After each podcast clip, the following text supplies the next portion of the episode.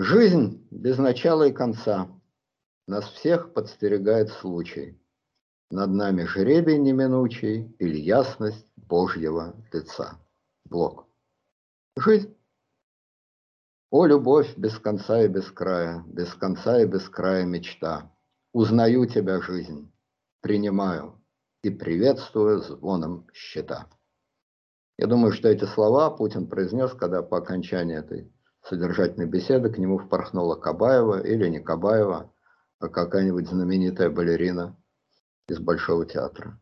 Трус, который не посмел называть мое имя. Да, да, вот как вы оцениваете режиссерскую работу Александра Николаевича Сакурова? А, и будем, можно ли ожидать новых картин вот с этими замечательными актерами? Кстати, покраснела. Говорят, ботокс, ботокс. Ботокс разве краснеет? Вот вам и ботокс.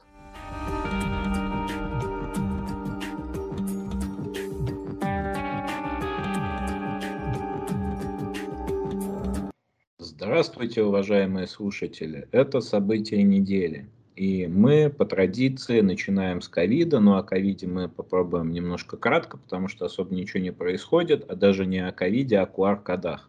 Я попробую начать со своего личного приключения с QR-кодом. Я давно вакцинировался, а, и вот жду долгожданного QR-кода. А, я написал письмо э, на госуслугах, в Министерство здравоохранения это письмо пересылается. Мне пришел ответ, что ваш QR-код, идите сами его и ищите. Ну вот, идите в то место, где вы вакцинировались, там э, должны перепроверить информацию в базе данных, потом вам этот QR-код пришлют. И таких, как я, примерно процентов 20-30. Вот это введение QR-кодов, а, оно, как мне кажется, все упускают такой момент, что технически это организовать, видимо, не так уж и просто. И речи о какой-то повальной QR-кодизации, наверное, идти не может просто в силу технических возможностей, как мне кажется. Как вы это прокомментируете? Здравствуйте, Леонид Александрович, вам слово. Да, добрый день. Ну, QR-коды, я думаю, что это логистика вот этих QR-кодов, она, конечно, должна быть только электронной. Еще не хватало создавать толпы людей, которые, ну да, они там получили, но кто из них заразен, кто не заразен, все равно непонятно.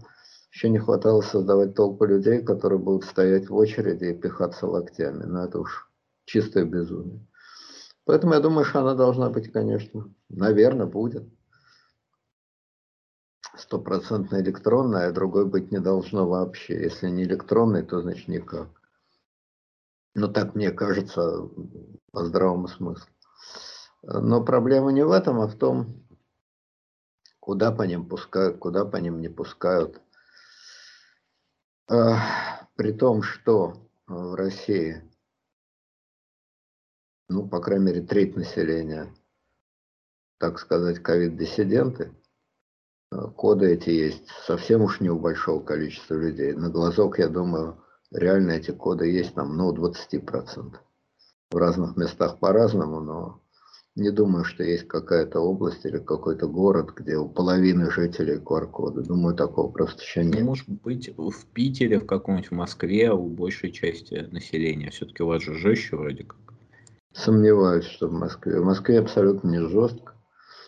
В последнее время вообще совершенно свободно. Например, в магазинах не требуют масок. Раньше требовали, теперь нет. В транспорте половина в масках, половина без масок. Ну, я про наземный транспорт. Метро, конечно, пожестче. Вот, поэтому бардак тут полный. Но самое главное заключается в том, чтобы на самом деле понять реальную связь между соблюдением норм, ну вот этих внешних норм, там дистанционные маски. И заболеваемостью в действительности очень непросто. Вот картина по всей стране сейчас такая, по России я имею в виду. Значит, э, чуть-чуть от хаев ушло вниз. В Москве значительно ушло вниз. В Москве в день заболевает 3000 человек. На хаях это было где-то месяца полтора назад, было 8 тысяч. При этом, еще раз повторяю, ни черта не соблюдают никакие маски, никакие ограничения. Какая-то своя э, логика больших цифр. Мне непонятно. Я боюсь, что не мне, что мне непонятно, это невелико несчастье. Боюсь, что она вообще мало понятна. Кривые четкие, вот пик, потом спускается, плавно идет, потом следующий пик. Другое дело, что плавно спускается все выше и выше и выше. Летом 2020 года плавно спускалось число зараженных в день до сотен. А в 2021 году летом плавно спускалось до тысячи, полутора, двух. Сейчас плавно спустилось до трех тысяч. То есть плавный спуск, вот это плато, все повышается. С другой стороны, и пик, а, значит, тоже понижается. Бывали пики там до 10 тысяч, потом до 8 тысяч. То есть вот эти кривые, они с точки зрения геометрии выглядят довольно красиво, так сказать. То есть довольно четко прочерчиваются, но насколько они коррелируют с соблюдением тех самых санитарных норм, понять не так-то просто. Тем более не просто понять, как они коррелируют с вакцинацией, с числом переболевших.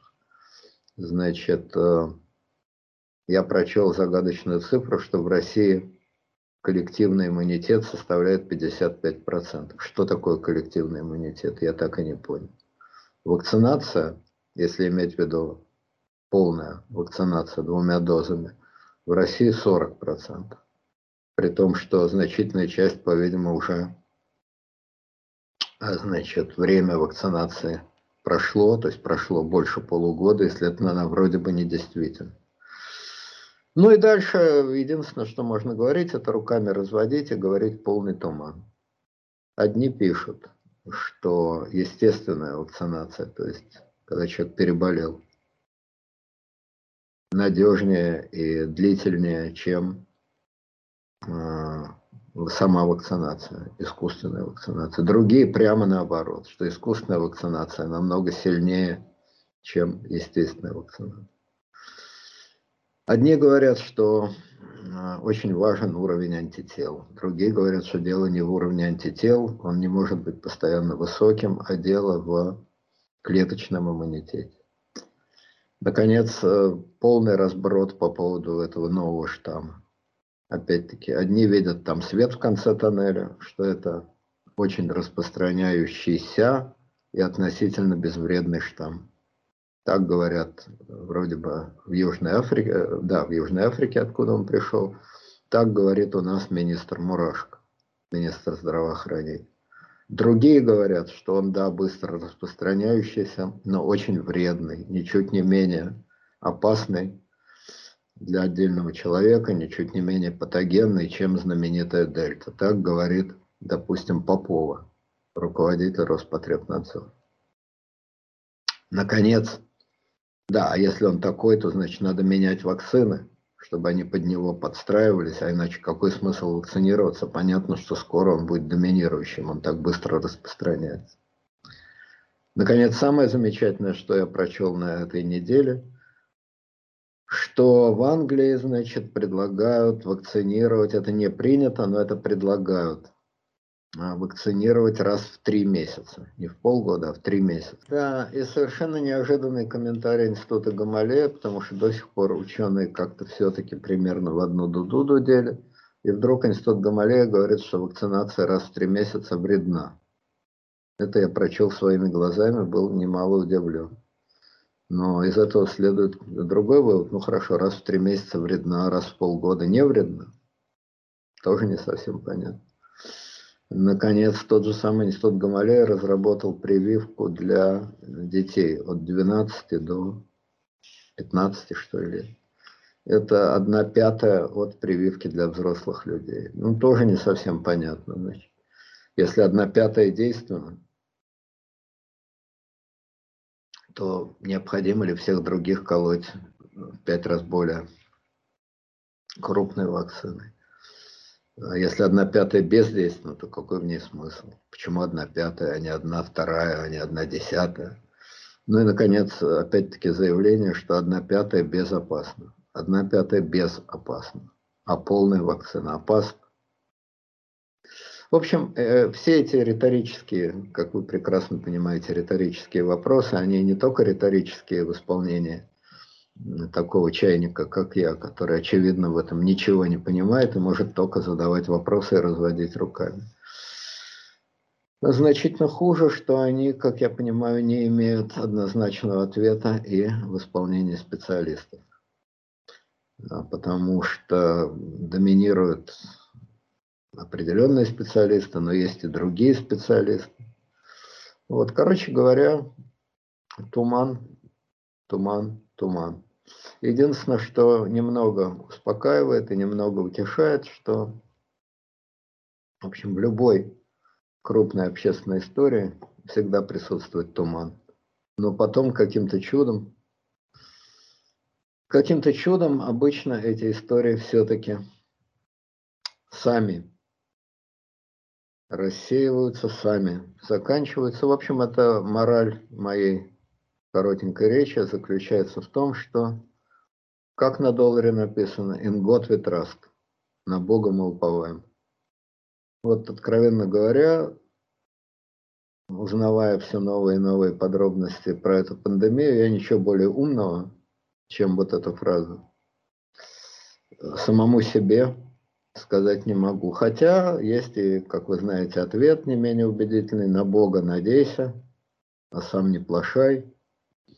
Вот. Означает ли это, а сам а, вакцинируйся или а сам избегай значит, скопления людей, а сам там сдавай ПЦР-тесты и так далее. Но это уж, конечно, каждый решает а, за себя. Я могу, опять-таки, свое дилетантское мнение повторить. Я думаю, что в целом все-таки вакцина вещь нужная. Другое дело, как часто эти ревакцинации. Другое дело, что это не дает, это вам не страховой полис, стопроцентной гарантии не дает, но все-таки в целом, как я понимаю, не по статистике даже, а по личной статистике, по разговорам со знакомыми. Практически все мои знакомые вакцинированы. И, в общем, ни у кого не было ни тяжелых побочек от вакцины, ну, по крайней мере, за короткий период времени, за несколько месяцев, скажем так. Ни коротких побочек, ни тяжелых побочек, ни тяжелого течения заболевания. Хотя вакцинированные болели, и болело довольно много.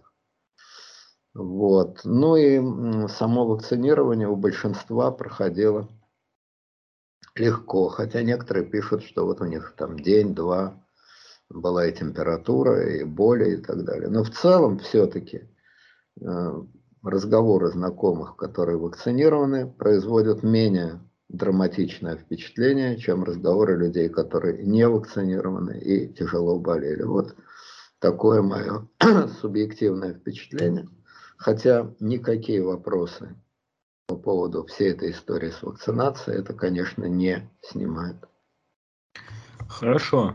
Уважаемые слушатели, будьте здоровы. Впереди новогодние праздники. Желаем вам встретить их полностью здоровыми и не болеющими. И главное, под вакцинированной елкой. Не забудьте ее тоже вакцинировать, чтобы ее листья, э, листья, чтобы ее колючки не вот вы уколитесь колючкой, а елка не вакцинирована. Это опасно. Или надевайте на нее маску. Надевайте на каждую ветку по маске. Может быть, это в какой-то степени снимает опасность елки. Ну или вместо звезды хотя бы. Маску. Да, можно и так. Но это могут счесть антигосударственным преступлением. По нынешним временам это небезопасно. А хотя, с другой стороны, если там маска в виде Путина, тогда нормально. Странно, почему их не выпускают? Выпускают, просто выпускают? их не покупают. Ну, ну просто их не покупают. Это как в футболке, тополь санкций не боится. Там, сам а, ну тогда все в порядке. Покупайте, надевайте, и все будет в порядке. Хорошо. Перейдем э, к следующей новости. Э, Государственная Дума приняла закон о праве полиции вскрывать машины, оцеплять дома и проникать в квартиры по доносам. А это такие э, более-менее чрезвычайные полномочия, которые были, полномочия, которые были выданы полиции. Вопрос закономерный, зачем это нужно. То есть очень много законов в Государственной Думе, они принимаются вот так ради устрашения. Сам факт принятия закона вроде как должен подействовать на общество, оно должно больше боятся правоохранительных органов. Это вот история про это или это история про то, что а, какие-то формы а, полицейского произвола, они будут легализованы? Ну, я думаю, это про то, про то. С одной стороны, это лоббисты. Очевидно, что э, ментам и ФСБшникам удобнее, как и любым людям на свете, удобнее действовать без контроля удобнее действовать без контроля. А, например, насколько выиграли бы производители автомобилей, если бы был принят закон, что в случае аварии или там вот едет машина и по дороге, значит, размонтировалось колесо и отлетело. А что в этом случае производитель автомобиля не несет никакой ответственности. Обращаться в суд нельзя, а значит, э, в крайнем случае фирма, которая производит автомобили, может предъявить рекламацию тому человеку, у которого машина по дороге сломалась. Рекламацию за то, что он неаккуратно и небрежно пользовался автомобилем. Отказались бы а, автомобильные производители от такого закона? Думаю, нет. Могут они продавить такой закон? Тоже думаю, нет, потому что их лоббистские возможности слабоваты. Вы прям на такой больной пример наступили. Вот Германия, страна законопослушная. Вот там автоконцерн Volkswagen долгие годы занижал данные о своем, о вредности своего выхлопа из дизельных двигателей. И он попал на такие миллиардные штрафы, это вот вошло в историю под названием Дизельгейт. Поэтому иногда даже в такой законопослушной стране, как Германия, о боже мой, есть такой произвол среди производителей товаров, причем это бренд, немецкие машины. Понятное дело. Но ведь и у нас иногда менты вскрывали автомобили без разрешения, без санкций прокурора, по крайней мере, если верить сериалам, которые идут по телевизору. Такое безобразие, да, даже в Российской Федерации случается. Бывало, да.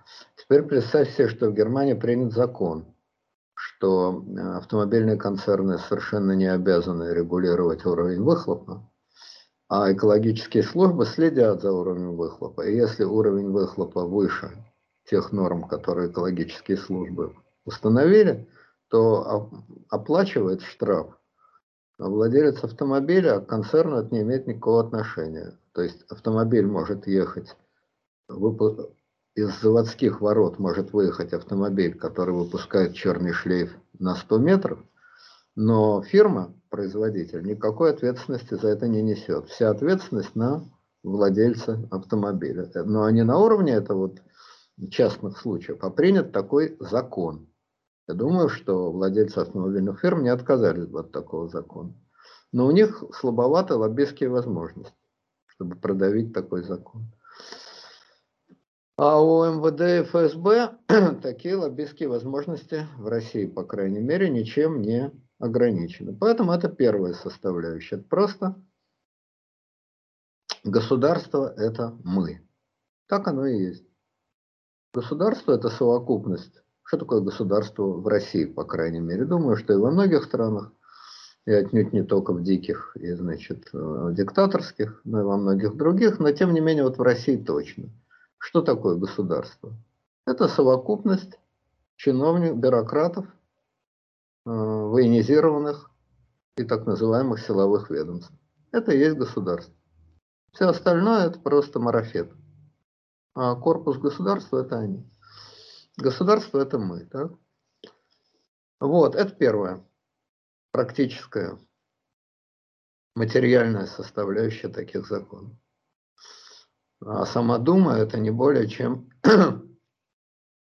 кивалы при ментах, при ФСБшниках и так далее. И кивалы при полиции. Соответственно, кивалы и кивнули, как им сказать.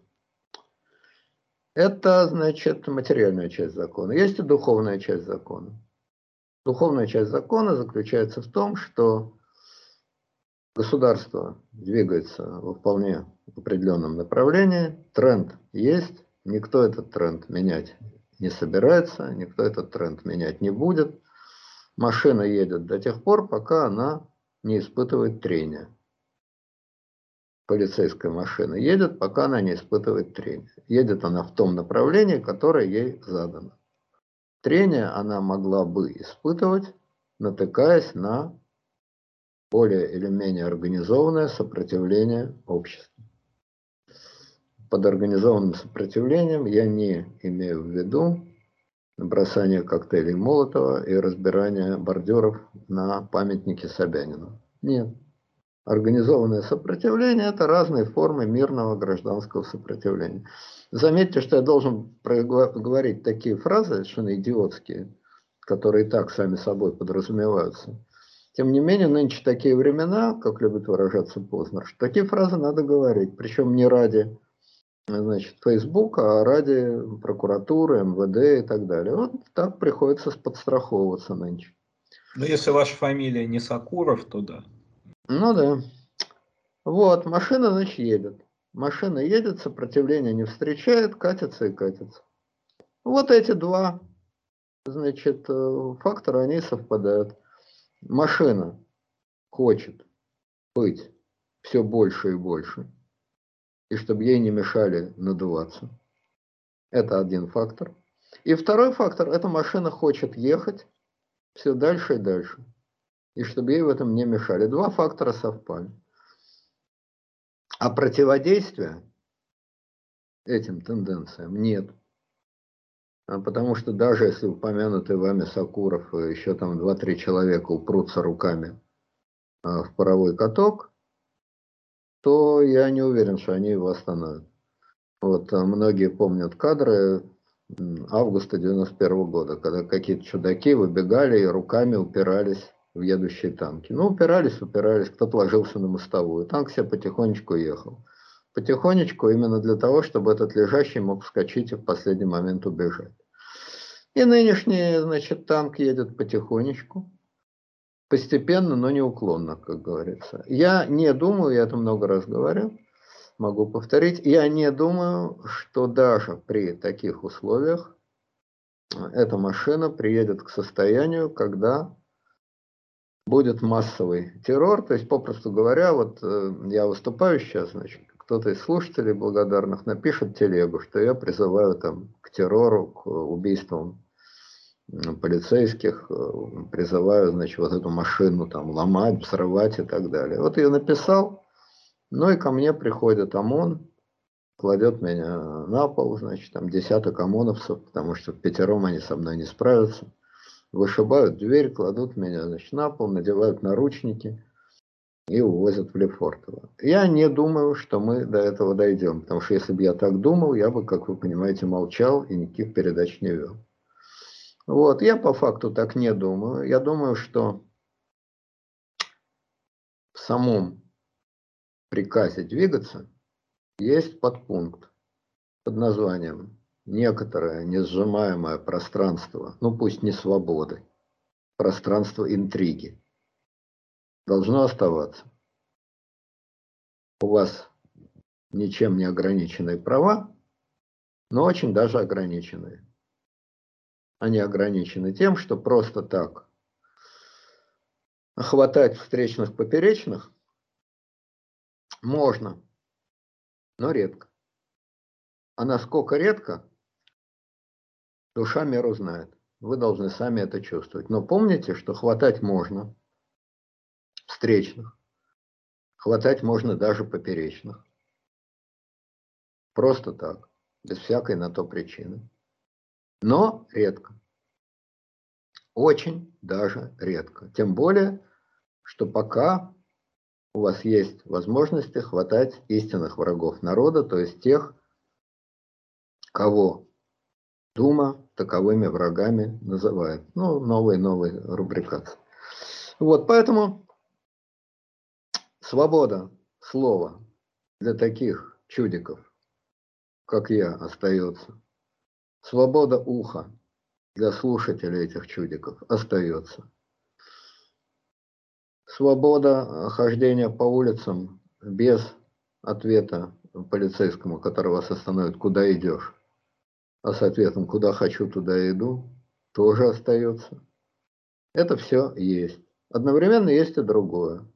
Что вот 10 раз вас остановят на улице, спросят, куда идешь, вы ответите, куда хочу, туда иду, и пойдете.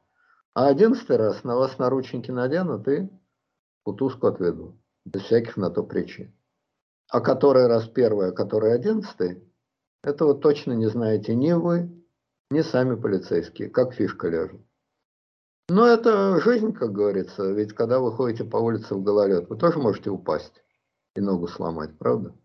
Вы же заранее не знаете, упадете вы или нет. Как лед распорядится, как башмак поскользнется, как нога насколько тверда. То есть мы живем в мире неопределенностей. Мы живем в мире вероятностей. И вот еще одна вероятность появилась – что если вы выходите утром из подъезда и видите, что ваша машина взломана, то с некоторой вероятностью это сделали мальчишки, хулиганы, а с некоторой вероятностью это сделали мальчишки-хулиганы в милицейских погонах, а с некоторых без милицейских погон. Как говорится, как повезет. Вот мне кажется, что мир вероятностей, не мир безусловного, ничем не ограниченного, массового, к каждому относимого произвола нет. Но мир вероятностного произвола. Вот я бы как-то так этот закон охарактеризовал. А то, что он не получает никакого сопротивления, кроме писка в сетях, это, как говорится, экспериментальный факт. Полицейская энтропия, назовем. Да. Хорошо. Перейдем к следующей новости. Члены избиркомов Тувы, пода... ну, члены избиркомов Тувы, во-первых, признались в фальсификациях на выборах в Госдуму, во-вторых, потребовали за это деньги. В Туве члены участковых и территориальных избирательных комиссий на сентябрьских выборах в Госдуму э, заявили, что те гонорары, которые им были положены, а они ими недовольны. В частности, они написали, что зарплата в 20-40 тысяч рублей это недостаточно. Она оказалась ниже ожидаемой и ниже обещанной, и, по мнению авторов, несоразмерно с оплатой труда руководства избиркома. Цитирую. «Проделав большой объем работы на свой страх и риск, выполнив все законные и незаконные поручения от больших начальников, мы получили оплату, на наш взгляд, недостойную, говорится в письме. Авторы попросили правоохранительные органы региона провести проверку. Ну, естественно, не проверку, связанную с фальсификациями выборов, а проверку, связанную с недоплатами по фальсификациям э, на выборах. Вот. А если говорить вообще просто, то говорят, что член, вот этой, руководитель этой избирательной комиссии Тувинской просто все а, деньги положил в карман и все. А, у меня в связи с этим вопрос. Ну, во-первых, почему у нас не оплачиваются хорошо фальсификации на выборах? Как бы вроде как это важно. Вот мы тут говорим выборы, выборы, выборы, выборы. А что, на эти выборы всем плевать, что ли? Я не совсем понял, а кому они письмо написали? А, они написали открытое письмо и опубликовали э, его в газете «Риск Информ» вот, где они обратились как бы к правоохранительным органам. Ну, если они пишут, что они выполняли все незаконные распоряжения, то это явка с повинной называется. Открытая коллективная явка с повинной. Насколько я знаю, по закону за фальсификацию на выборах полагается срок. Не знаю какой, какая там вилка от и до, но срок полагается. По-моему, нет такого закона. Может, где-то он на бумаге есть, но это другая реальность. Никого еще не сажали за фальсификацию выборов. Поэтому, мне кажется, тут, как сказать, закон чисто формальный. Закон формальный, а кто когда публично заявлял, что я этим занимаюсь? Вот этого я тоже никогда не слыхал. Естественно, закон формальный в том смысле, что случаев, чтобы кого-то проводили расследование, проверяли, такого, конечно, никогда не было. Это естественно. Но, по-моему, не было и случаев, когда кто-то публично заявлял, я подделывал результаты на выборах по приказу начальника за взятки. Если кто-то это когда-то заявлял, а ему в ответ ничего не делали, тогда эти люди абсолютно ничем не рискуют. Если такого прецедента не было, чтобы кто-то публично заявлял, то я совершенно не уверен, что они отделаются ничем вообще. Оно, конечно, тут только тронь такое посыпется, и поднимать это дело никто не хочет, понятно. Но с другой стороны, все-таки это случай, ну, довольно странный. Это примерно как если, ну, кто угодно пишет, я брал взятки, отдал их начальнику, а начальник отката мне не сделал. Публично пишет такое письмо. И ему за это ничего не делают. Ну, может и так, конечно, не знаю, но, по-моему, это странновато как-то будет, если ничего не последует. Мне кажется, но им есть, заплатят. Ну, не но есть несколько вариантов. Им можно заплатить фальшивыми деньгами. Самый очевидный вариант. А, менее очевидный вариант, что, значит, э, их посадят, ну, там, на два месяца, допустим, и бесплатная кормежка, которую они будут получать, будет эквивалентна тем деньгам, которые им не доплатили. Бесплатная кормежка плюс они не платят за то, что они сидят в камере. Это же помещение, ну вот ты живешь в помещении бесплатно.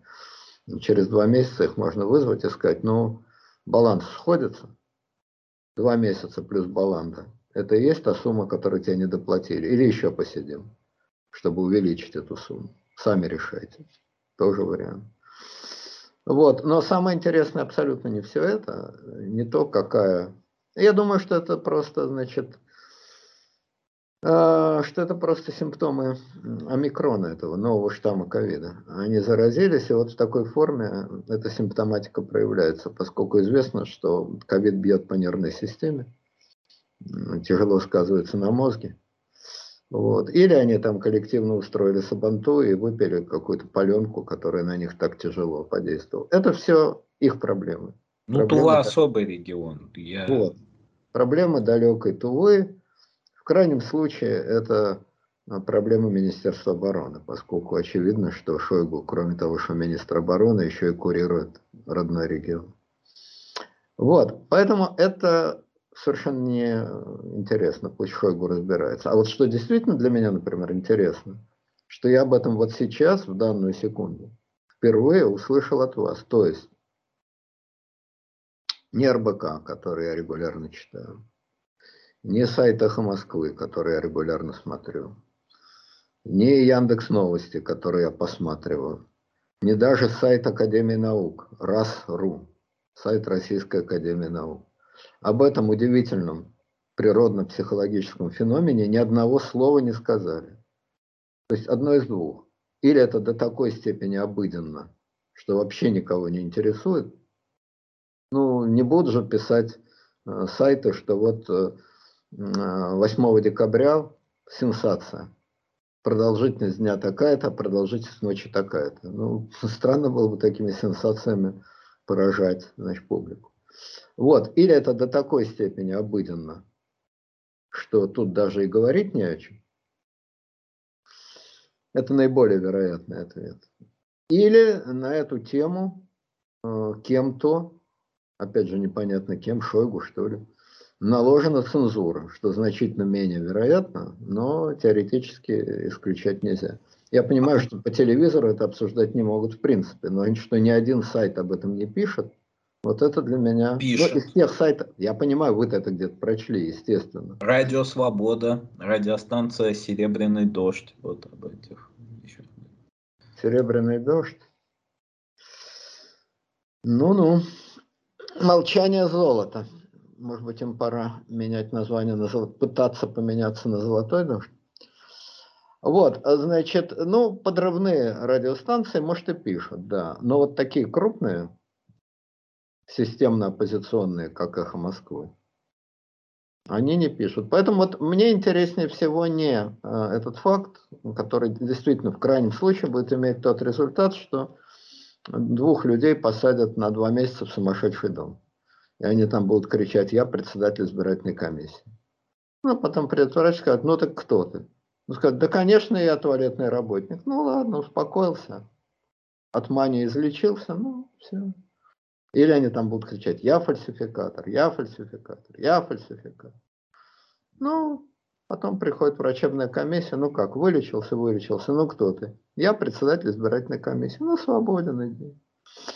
Вот, значит, эм, поэтому интересно не само по себе это происшествие, ЧП районного масштаба, а то, что никто, вот это действительно сенсация, которую никто не заметил. Ковбой Джо, который скачет по прерии, и никто неуловимый, и никто действительно его не ловит. Это вот интересно. Хорошо. Мне даже, знаете, кажется, что им просто заплатят, и на этом вопрос будет решен. Я не а думаю, а мне что... непонятно, почему для того, чтобы вам заплатили, надо публичные письма писать, а поговорить нельзя? Ну, видимо, начальник местной избирательной комиссии, так сказать, э, как это, вот охренел до полной бессознательности, вот, э, и все, и, ну, это, это Тува, это особый регион, это регион, который находится в состоянии 90-х годов, с 90-х годов и по сей день, как бы, вот. Поэтому, мне кажется, там особо, особый регион с таким очень особым статусом. Ну, регион ЧС, РЧС, МЧС, место чрезвычайных ситуаций. Ну, у нас таких регионов полстраны. Что, они что ли? А, Северный Кавказ. Ну да, но, надеюсь, профсоюза фальсификаторов как-то не организуются на этой почве. Здравствуйте. А что ж, по-вашему, все министерства-то, ну вот ЦИК, например? Нет, но это все-таки не открытый же профсоюз фальсификаторов выборов. Вот это полуоткрытый. А закрытый? Полуоткрытый, гибридный, как вы говорите. Во, это правильно, вот это я согласен. Что гибридный, это правильно. Хорошо, а, перейдем к одной из наших любимых тем, это обсуждение чужих дач. А, в данном случае мы обсудим, наверное, дачу Вискули. Это охотничья правительственная дача в Беловежской пуще. 8 декабря, 30 лет, как были подписаны а, Беловежские соглашения. Вот э, спустя 30 лет вы эти события помните, помните хорошо. Вот какие мысли у вас были тогда и насколько вот вы в них заблуждались, уже глядя из сегодняшнего дня? Вы знаете, я, честно говоря, не очень помню в деталях, но, по-моему, я мало заблуждался, потому что мне казалось, что Советский Союз э, ликвидировали, соответственно, 21 августа 1991 года, просто забыли в горячах, в суете забыли эту бумажку написать. И я все ждал, когда ее напишут. И когда она появилась, для меня это было абсолютно не новость. Ну, если я знал, что человек давно умер, просто по техническим причинам некролог задержался на пару месяцев. Ну, что тут такого? Но меня поразило тогда, я помню, отнюдь не то, что его распустили, еще раз повторяю, с моей точки зрения он уже не существовал, а то, как болезненно это многие люди восприняли. Вот это меня удивило. Я помню, я был в редакции литературной газеты тогда, и, значит, пришел такой поэт Поженян. А, по-моему, он написал э, стих песню «Мы с тобой два берега одной реки», если я не ошибаюсь. В общем, такой известный довольно поэт – ветеран, реальный ветеран, там, значит, фронтовик, то все, пятое, десятое. Вот, и этот Паженян, значит, вошел с длинной матерной руладой, причем не в рифму, хотя поэт был неплохой. Вот, и, значит, там смысл был такой, что три партийных бурбона, три жлоба, которые с утра, значит, просыпаются с криком «Член на месте, партбилет на месте», вот эти три скота, значит, собрались, и они, значит, э, со своими членами, со своими партбилетами, они, значит, и дальше вот такие смачные матерные рулады. Вот. Меня тогда это страшно удивило. Я подумал, послушайте, я не стал этого говорить, естественно, он был старше меня раза два. Но, послушайте, а чего вы ждали? В чем проблема? Что у вас вызвало такую бурную эмоциональную реакцию. Опять-таки, умерла, так умерла, предайте тело земле. Вот, поэтому э, с первого дня для меня было абсолютно очевидно, и до сих пор это ничуть не изменилось, что это был естественный процесс, не результат. Вот уж действительно тот случай, когда эти три описанных им криками, значит, член на месте, партбилет на месте, и они, кричат они так, кричали они так по утрам, значит, Ельцин, Кравчук и Шушкевич, или не кричали они так по утрам, я с ними с постели не вставал. Странно, ну, что под эту матерную тираду Андрей Шпайни написал музыку. Вот бы, наверное, хорошая песня получилась. Но его не было в этой комнате. Там был, значит, Поженян, э, был, по-моему, э, э, Юра Соломонов, был такой зам главного редактора литературной газеты. И был, по-моему, рост, если я не ошибаюсь. А вот композитора не было. Но тирада была смачная, надо сказать. Вот он десантник, сам-то, значит, Поженян десантник, вот, про которого смешно рассказывали. Он рассказывал тоже, тоже с длинными матерными руладами, без которых он, без которых я его не слышал. Может, где-то он говорил и без мата, но я вот не удостоился этой чести слушать Поженяна без мата что, значит, на каком-то собрании писателей к нему обратился Гайдар, старший Гайдар, Тимур Гайдар, и сказал, значит, вот пистолет, пойди застрели эту сволочь. Там под сволочью имелся в виду какой-то писатель, Проханов или еще кто-то, который, значит, резко наехал на Гайдара. Типа, ты десантник, пойди застрели. На что Поженян ему ответил, а ты политработник, сам пойди застрели, тем более пистолет твой. Ну вот как-то так, значит. Но не важно. Короче говоря, значит, э, чего ждали-то, не совсем понятно. Что труп в мавзолей положат, но Советский Союз слишком большой, его в мавзолей не засунешь. Живой труп номер два нереален. Это стандартная психологическая реакция, понимаете? Ну вот, когда происходит утрата, вот на адреналине еще какое-то время, а потом наступает вот это состояние э, шока. Ну, поскольку я это утратой не считал в 91 году, то, соответственно, и реакции такой у меня не было. Для меня было очевидно, что это не случай э, перелома э, истории. Вот 7 э, ноября 2017 года был перелом. Почему перелом? Да, к этому шло, совершенно верно. И пришло. Ну так в чем перелом? Закономерный финал? Нет. Как мне кажется, бывают случаи, когда возможны варианты варианты. А в январе 1933 года а, Гитлер мог не прийти к власти, а мог прийти к власти. 7 ноября 1917 года большевики могли захватить власть, а могли не захватить власть, если бы по-другому сложилось то, все, пятое, десятое. Да? Вот, бывает вари вариативная история. Бывает история невариативная невариативная. Вот, э, значит, э, война могла закончиться не 9 мая, а 5 мая или 11 мая, но она не могла не закончиться. И если какие-то, значит, э, люди в Германии были в ужасе, что вот война закончилась и Гитлер проиграл, то их ужас с точки зрения неожиданного события не вполне понятен. То есть бывают разные истории. Вот эта история с распадом Советского Союза, она была, как мне кажется, не вариативная. Не только к этому шло, ну, как минимум, активно, активно шло. Период полураспада шел с 89 -го года, но к этому пришло.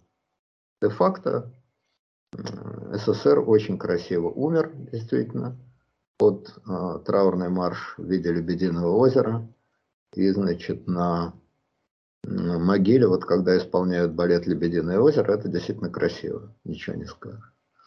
Ну, умер и умер. Ну, зафиксировали этот акт, значит, э, соответственно, через несколько месяцев. Вот, поэтому никакой совершенно сенсации тут не было, но для меня было очевидно и второе. И в этом я тоже, мне кажется, был довольно банален, но не, многие так не считают. Что никаких, конечно, перезагрузок, никакой реинтеграции не будет, потому что не будет никогда. Между прочим, в сообщении о создании СНГ было сказано какие-то слова там про новое объединение, что-то там бла-бла-бла. Ну, Новоогаревский процесс это называли, создание ССГ, по-моему, или как-то Ну, в общем, что это какая-то вроде перезагрузка Советского Союза. Вот для меня было очевидно, что никакой перезагрузки Советского Союза ни в какой форме не будет, а будет постепенный процесс отползания республик от России. Точно так же ни малейших сомнений у меня не было, что Россия не распадется, вопреки очень модным тогда крикам. Хотя то, что из нее выйдет Чечня, казалось, и мне казалось, и многим казалось вполне вероятным и вполне естественным. Но в целом она не распадется, останется сама собой, так же, как и другие республики, но, может быть, немножко, немножко обгрызенные. Ну, вот Грузия там без Абхазии, допустим. Вот. Значит, и действительно за 30 лет призрак Советского Союза полностью испарился. И гениальная фраза Путина, что СНГ – это механизм цивилизованного развода, который он сказал в 2000 году, она полностью подтвердилась. Все республики бывшего Советского Союза, кроме э, очень странной страны под названием Белоруссия, точнее Лукаруссия, потому что пока там Лука – это одна страна, когда не будет Луки, будет другая страна. Вообще ну, Беларусь, это... это наши белорусские слушатели очень болезненно реагируют. Она именно Беларусь, а не Беларусь. Беларусь, окей, Беларусь. Вот пока Беларусь это Лукаруссия, то у нее, значит, особый путь. Когда она станет Белоруссию, то с, эти, с этой проблемой тоже будет покончено. Так вот, кроме этой Лукоруссии и в значительно, значительно меньшей степени Армении, все остальные абсолютно плюют на Россию и Россия на них точно так же плюет, кроме, естественно, Украины, по поводу которой, которой, не по поводу Украины, а которой Украина, Украиной российское начальство расчесывает себе лысину. Значит, свои комплексы, которые у него в голове, расчесывает Украиной, а Украина, украинское начальство расчесывает свою лысину расческой под названием Россия. Но это чисто пиаровские дела. Реально все остальные республики ведут совершенно независимую от России внешнюю политику. Вот месяц, по назад уйма республик Средней Азии, Казахстан, между прочим, вошли в какое-то тюркоязычное объединение, не язычное, ну, в общем, какое-то какое-то тюркское объединение. Ну, азиатское, да. Да. Это объединение тоже, конечно, полное фуфло, никакого практического значения не имеет. Ну уж, по крайней мере, не меньшее фуфло, чем СНГ. Они ведут свою внешнюю политику, они ведут свою внутреннюю политику, они ведут свою экономическую политику, и им в голову не приходит ни одной секунды задаться вопросом, а что будет говорить э, князь Владимир Владимирович? Так пусть что хочет, то и говорит. И им это тем более не приходит в голову, что он ничего и не говорит. Доживите вы как хотите. Кстати, и с русскими они обращаются, как Бог на душу положит. И тоже Владимир Владимирович абсолютно плевать на это дело. Хоть съешьте этих русских, нет что. Если эти русские живут не значит, э, в Киеве и не в Риге, то делайте с ними что хотите. Хоть разрежьте, хоть сварите, хоть сырым съешьте. Никого это не интересует. Это страны расползлись, как тараканы никакого объединения по типу э, британского содружества не получилось. Не получилось потому, что европейцы, они люди тщательные, аккуратные, крохоборные, они стараются барахло из дома не выкидывать. А Россия щедрая душа, с глаз долой, из сердца вон. Докатитесь вы куда хотите на все четыре стороны. Ну и кроме того, у России просто нет никаких сил, чтобы кого-то удерживать. Ну нечем удерживать. Нечем удерживать. Это опять же наша российская психология. Если удерживать, то уж покупать с потрохами. Как вот Лукоруссию. Покупать с потрохами, ругаться до хрипоты, обниматься до синяков, отталкиваться до ломания мебели. Вот мы так а все остальное нас не интересует. Или-или. Вот, поэтому Россия плюет на эти республики, республики плюют на Россию, никакого СНГ не существует. А то, что раз в год проводятся какие-то непонятные саммиты, непонятно кого, непонятно зачем, ну проводятся и проводятся делов. За эти годы я вот в течение этого года писать-то статьи, в общем, о чем-то надо, я писал статьи про республики и посмотрел статистику. А, объем торговли с Россией составляет нигде, ни в одной, кроме этой самой несчастной Лукоруссии, по-моему, еще в Армении, если я не ошибаюсь, а, не составляет а, больше 40%. Во многих республиках Россия не является даже главным торговым партнером, первым торговым партнером. Вот, соответственно, значит, русский язык изучают, ну, постольку поскольку, и молодое поколение его знает плохо. Обязаловки в этом деле нет. Если хотите, изучайте, не хотите, не изучайте. Мигрантские потоки, которые в 90-е годы четко шли в Россию, они тоже расползлись по миру. Например, молодые украинцы, гастарбы, едут в основном а, в Европу, в Польшу и дальше. Из Средней Азии многие намылили маршруты в Корею, а, в арабские страны, в Объединенные Эмираты и так далее.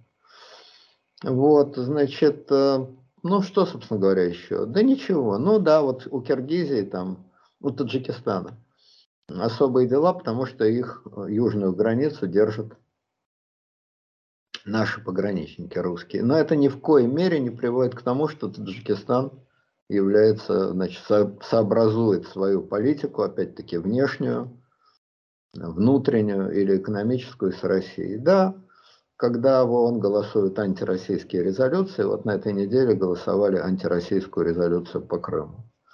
Когда голосуют антироссийские резолюции, то Таджикистан, другие страны Средней Азии дружно голосуют против.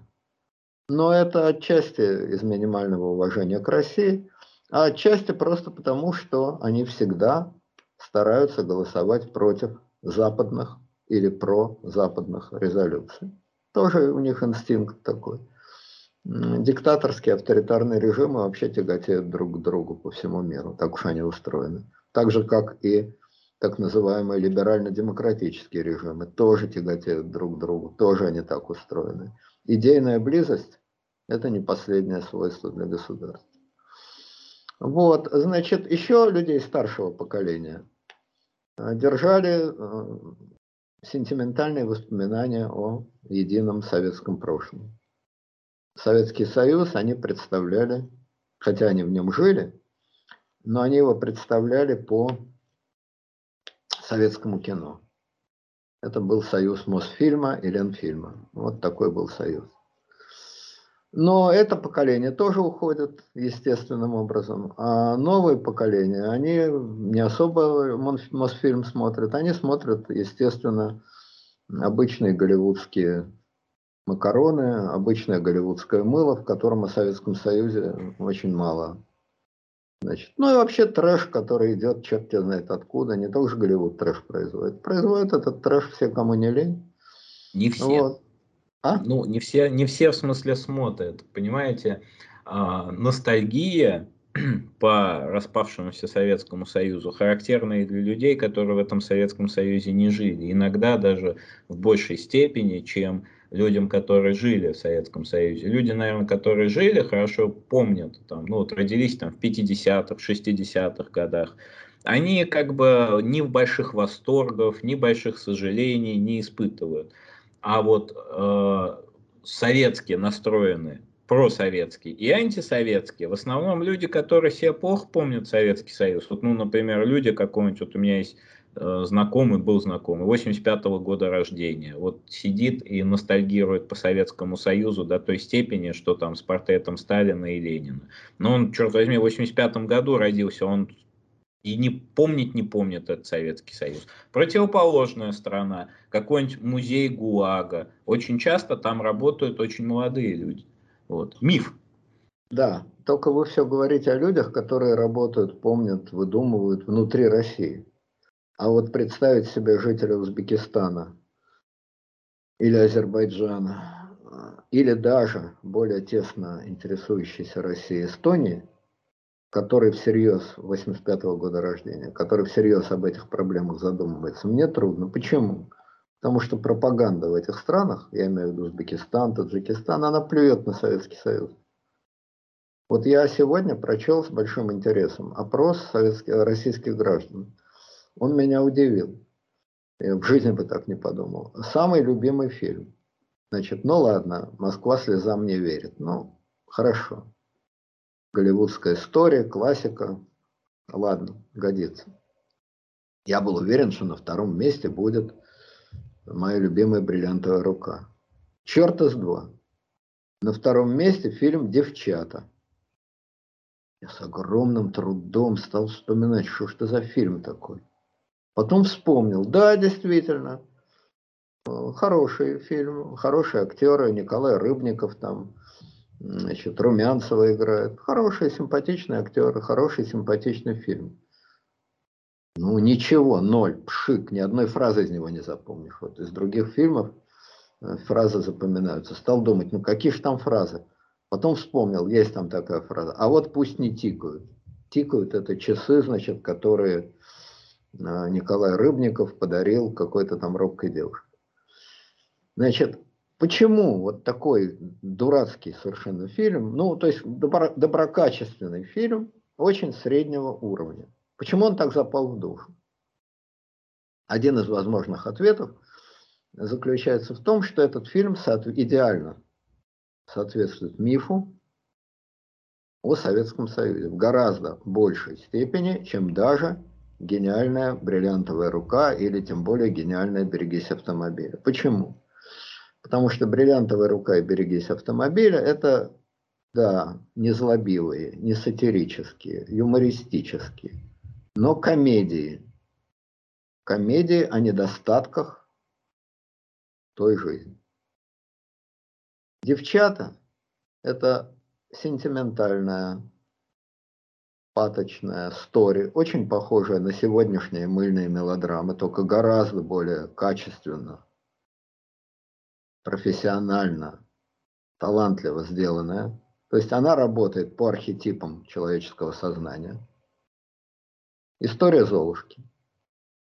Бьет конкретно по архетипам, при этом в той мягкой, лиричной, постельной, не постельное слово постель, постели там никакой, естественно, близко нет, а постельное от слова постель, то есть... Пастель. Пастель, да. Вот, значит, мягкой, лиричной, постельной форме работает по архетипам и воссоздает архетип, который идеально соответствует мифу о Советском Союзе. Какой это миф? Это миф о добрых,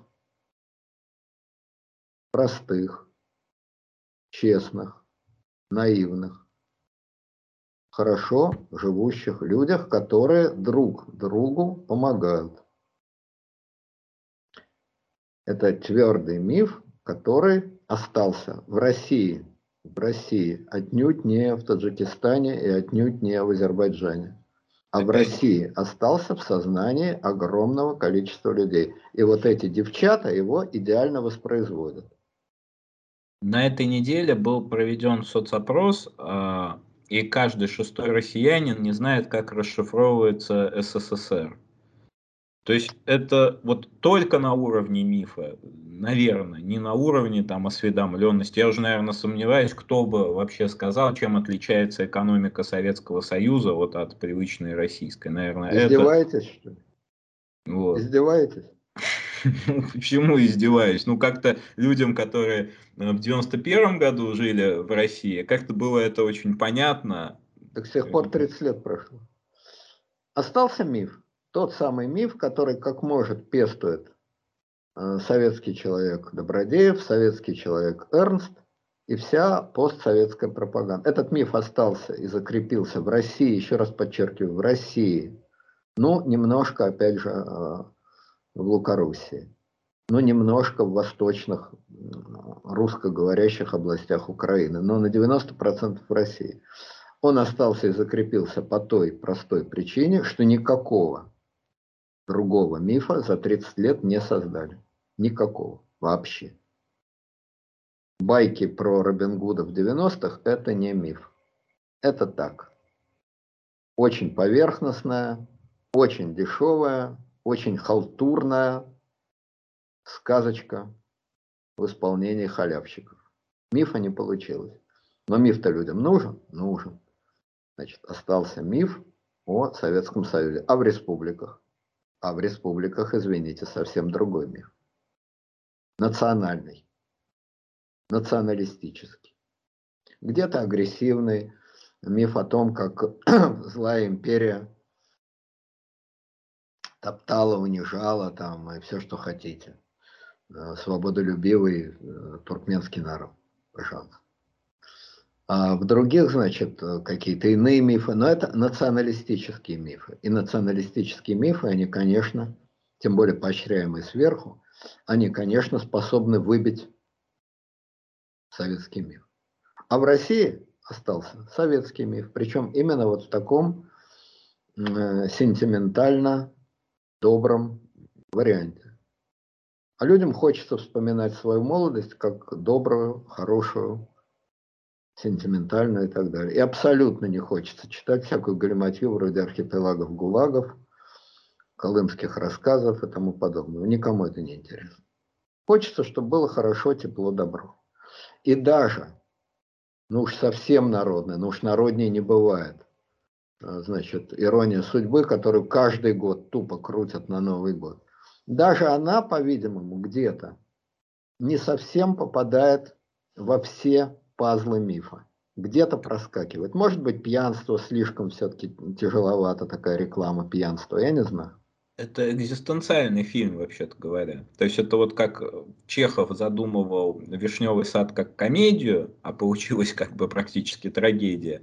Вот я так понимаю, «Ирония судьбы» — это очень экзистенциальный фильм о Э, такой серости советской жизни, где от квартира в Ленинграде и квартира в Москве ничем не отличается, до а, алкоголизма, как бы, и вроде как, ну, вот самое банальное в интернете мнение о фильме «Ирония судьбы», вот это мнение молодого поколения. А какого вообще черта Ипполит э, плохой герой? Это нормальный мужчина, приличный, не алкаш, работающий. Он пришел к своей женщине, как бы, и вынужден стоять вот под душем. Но это издевательство какое-то вот с точки зрения современной молодежи.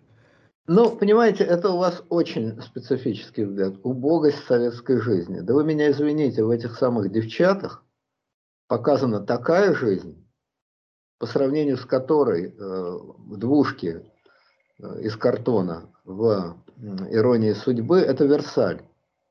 В девчатах действия происходят на какой-то сибирской стройке где люди живут в таких условиях, в которых сегодня не только ваши молодые, но и самые старперы вроде меня вообразить не могут. Вот уж действительно э, история для Бабченко, что бегают, значит, э, по нужде исключительно в лес или в какой-то, значит, скворечник, так? Вкусный а. Людям нравится, а?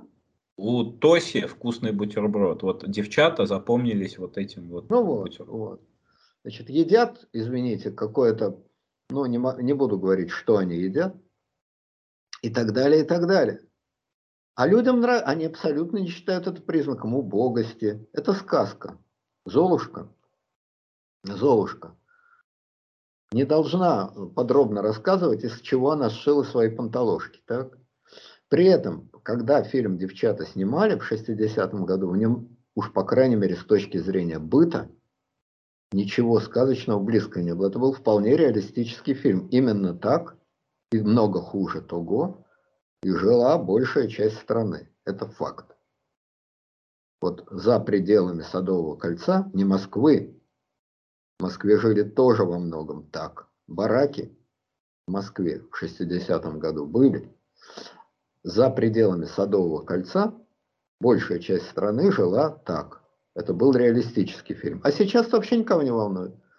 Поэтому сказать, что, значит, роскошные хрущебы, да не хрущебы, роскошные брежневки из иронии судьбы, это признак убогости, ну, это, вы меня извините, это настолько не похоже на психологию людей, которые этот фильм смотрят. Это все равно, что а, сказать ну, я не знаю, но вот крестный отец показывают, там же эти автомобили 50-х годов, огромные черные. Они и вот... дорого и сейчас выглядят, они стоят сейчас дорого.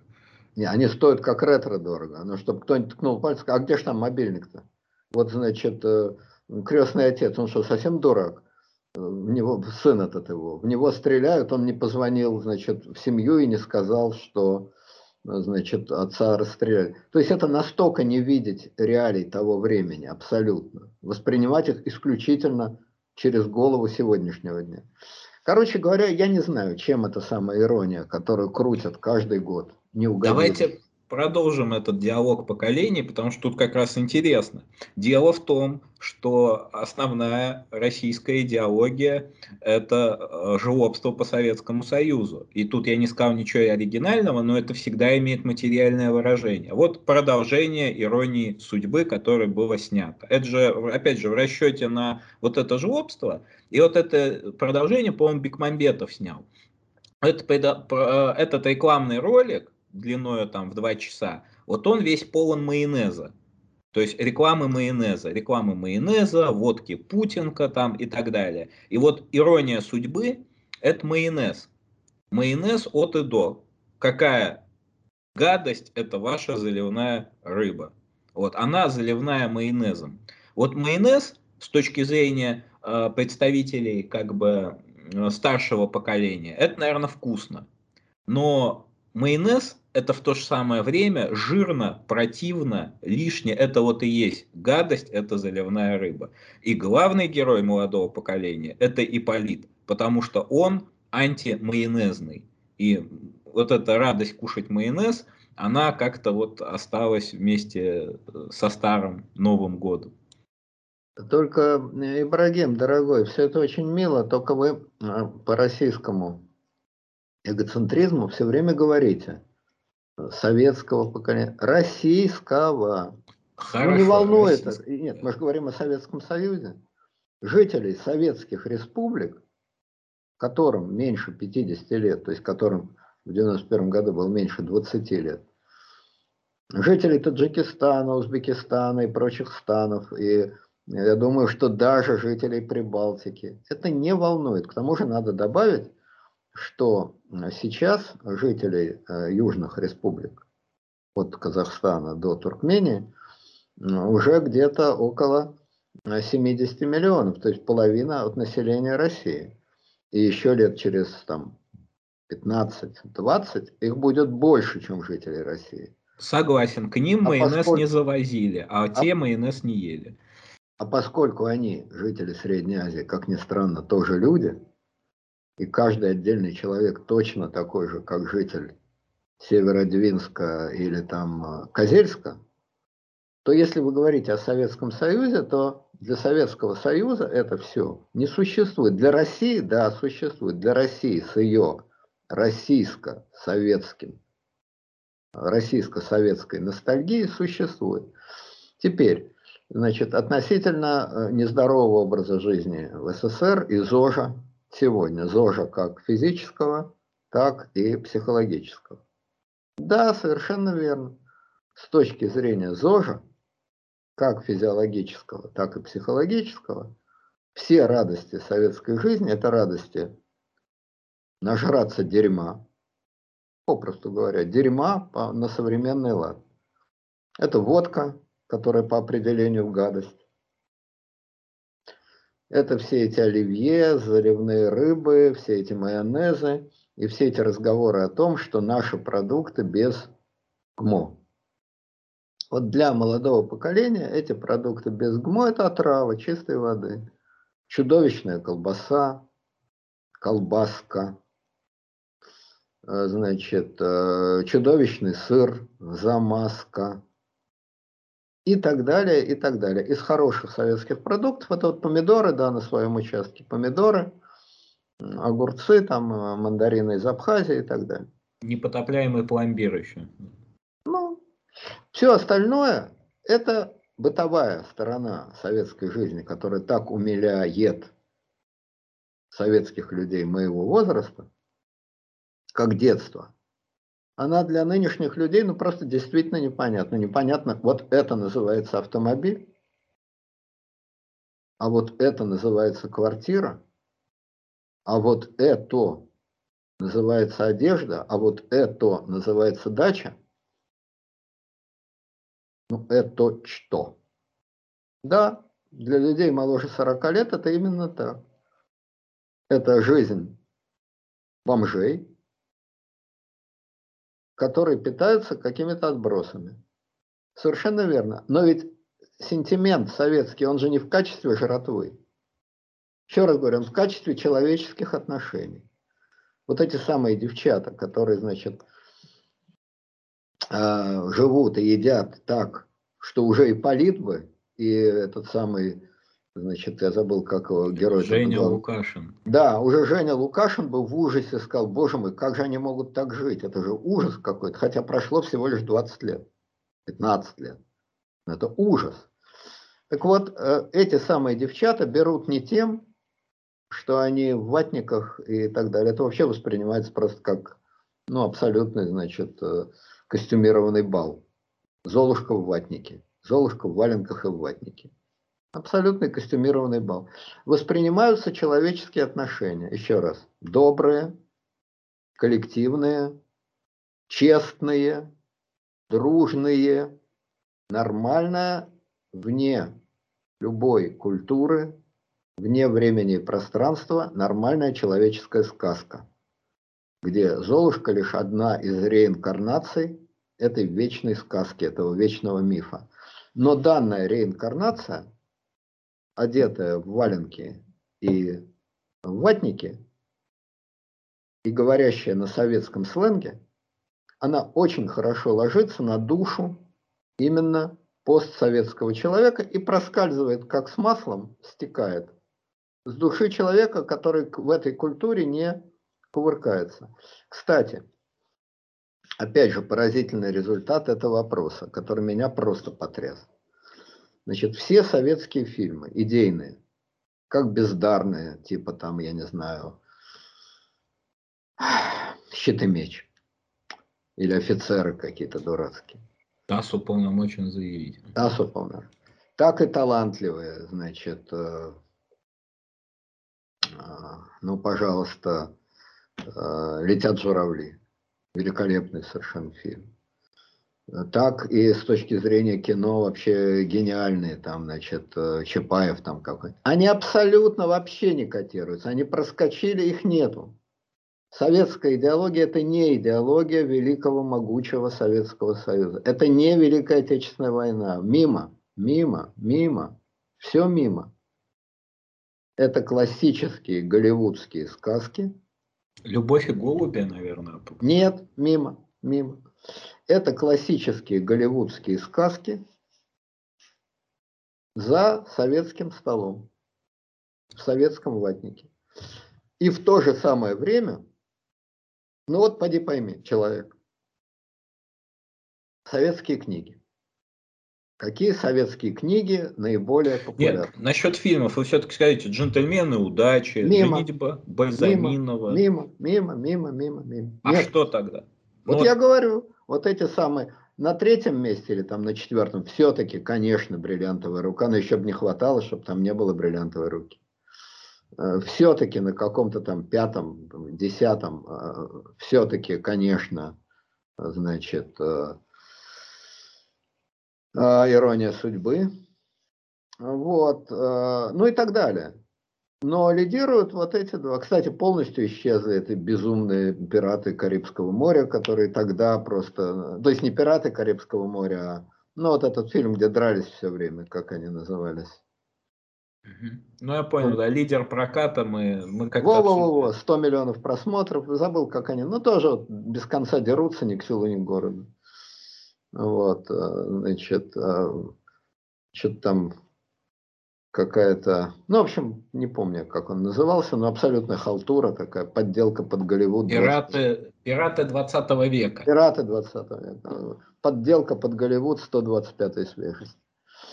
Вот, значит, хорошо. Значит, добрые, сентиментальные, хорошие, про хороших людей, понятно. Кстати, почему-то не попал в эту обойму Мимино. Вот уж добрый, хороший, про хороших людей. Ладно, теперь смотрим книги. Но если вам нужны добрые, хорошие, про хороших людей, про хорошие отношения, с книгами, конечно, напряженнее. Какие же это книги такие были? Но все-таки, наверное, если подумать, то что-то, наверное, наскрести можно. Наверное. Фигас 2. Две самые популярные книги. Никогда в жизни не угадаете, какие. Как закалялась сталь, Сталь. и Тихий Дон. Шаг, впе- шаг вправо, шаг влево, побег, расстрел на месте. Тихий Дон, потому что в школе проходит. Это как закалялась сталь ровно по той же причине. И как закалялась сталь. Ну, в школе еще проходит поднятую целину. Тоже А. есть. Несколькими ступенями ниже. просто.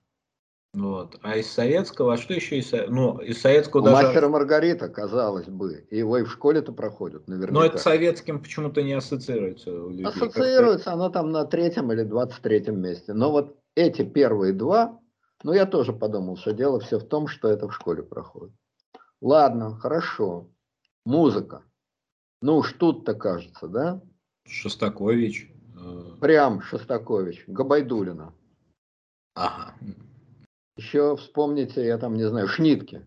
Самый любимый народный композитор в России это Шнитке, конечно. Но это все-таки лицо же такое культурное Советского Союза. как Слушайте, бы. вы издеваетесь, что ли? Вы вообще с кем разговариваете? Нет, вы Люди понимаете, фамилий этих дурацких не знают. Какой Шостакович? Вы че? Белла Ахмадулина, Роберт Рождественский. Ага, как раз.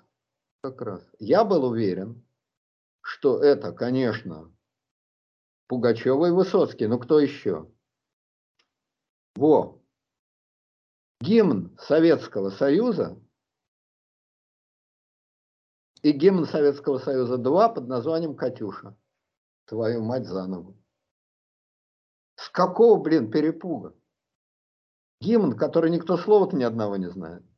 Кто там кого сплотил, навеки, не навеки, кого там, э, значит, вырастил Сталин на верность народу, кому там Ленин что-то подмигивал, э, сквозь грозы сияло нам солнце. Что за бред? Ну, вот И это как раз понятно, там слово Сталин есть. Вот. На труд и на подвиги он вдохновил. Вы вот думаете, свои- хоть кто-то это знает?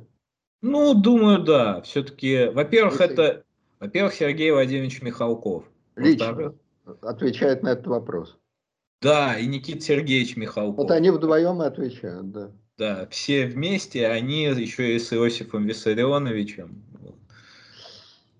С Иосифом Виссарионовичем Кобзоном, да. В общем, непонятно. Дальше, значит, опросы о героях эпохи. Ну, слушайте, ну, да, кстати, уж если народные песни нужны.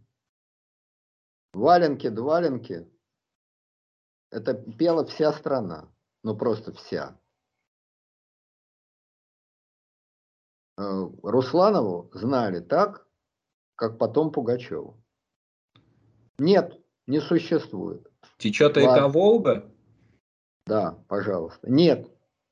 Дальше, значит, Шульженко, синенький скромный платочек. Ну, знала вся страна. Вся.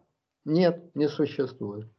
А вот, понимаете ли, гимн Советского Союза в исполнении Эль Регистана, это, милости прошу, к нашему шалашу. Ладно, теперь люди. Ну, хорошо, ну, Сталин, понятно, он герой, он антигерой. Сталин, Гагарин, Жуков, ладно, понимаю. Где-то там далеко-далеко притулился Ленин, тоже понимаю, ладно. Но Высоцкого нет, Есенина нет, Шукшина нет, Юрия Никулина нет. Ядрен батон. Ну чем они-то не угодили? Есенин слишком далеко. Вот. Это примерно так же, как когда был жив Есенин, все пели бублички, бублички, купите бублички. Кто же это сейчас помнит-то? Вот. Ну, Есенин далеко, ладно. А Пугачева и Высоцкий тоже далеко? А Пугачева до сих пор здесь. Вот. Ну, знаете, это слабенький ответ. Кумиры. Лев Яшин. Ну, Был ли в Советском Союзе хоть один человек, который не знал Яшина? Нет. Харламов. Ну, был ли хоть один человек, который не знал Харламова? Нет. Или это какие-то нерепрезентативные опросы, и тогда все, что мы сейчас говорим, это просто сотрясение воздуха ни о чем.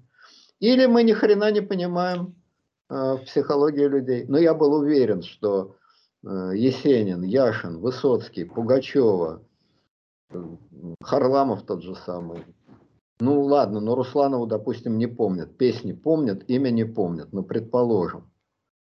Но...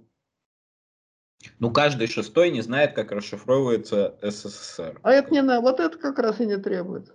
Нет, вот ну, это и не требует. Но это ощущение, же то, что... ощущение же не расшифровывается, оно просто есть. Вот я сколько раз слышал. Да, было трудно, но люди были добрые, но люди были дружные, но люди были хор... Я так часто это слышал, что начал думать, а может и правда так было? И я вам больше скажу, что когда я начинал так думать, я действительно думал, а ведь и правда. Не скажу, что они были добрее, чем сейчас. Но то, что местами было теплее, да, пожалуй, это правда. Добрее нет. Э, практически, ну вот когда, допустим, надо там коляску перетащить через дорогу, э, помочь там старику перейти, этого сейчас больше, чем тогда. Больше. Э, когда вот, значит, поскользнешься, поскользнулся, упал, подсознание не потерял, просто упал. Тебя охотно поднимут и сегодня. Все это так.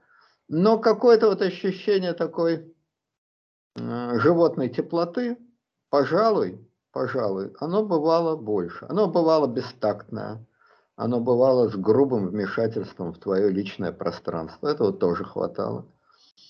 Но вместе с тем оно было действительно. Это тоже отрицать глупо, что это было. В общем, по-разному было, так сказать. Вот, э, как любая жизнь. Как любая жизнь, кроме барака для умирающих или там Освенцима. Любая жизнь, она разная.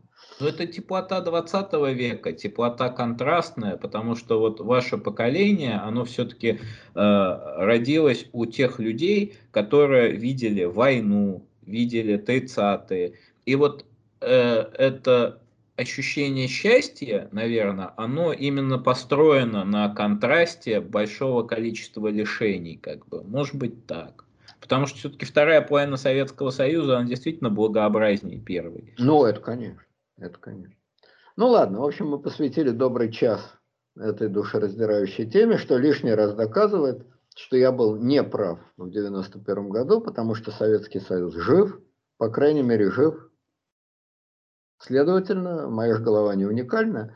Следовательно, жив зря я его 8 декабря, а точнее 21 августа, полностью списал со счетов. Хочу только еще раз повторить, что это русоцентризм, о чем не стоит забывать. Это русоцентризм, потому что в других странах бывшего Советского Союза это не так. Да, есть страны антирусские, антисоветские, тем самым очень завязанные на Советский Союз. Это Украина, естественно, это Прибалтика. У них жесткая связь с Советским Союзом.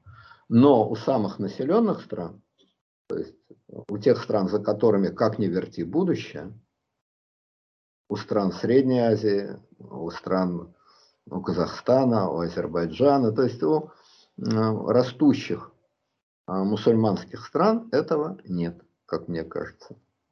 Кроме, ну, совсем специфической части старшего поколения.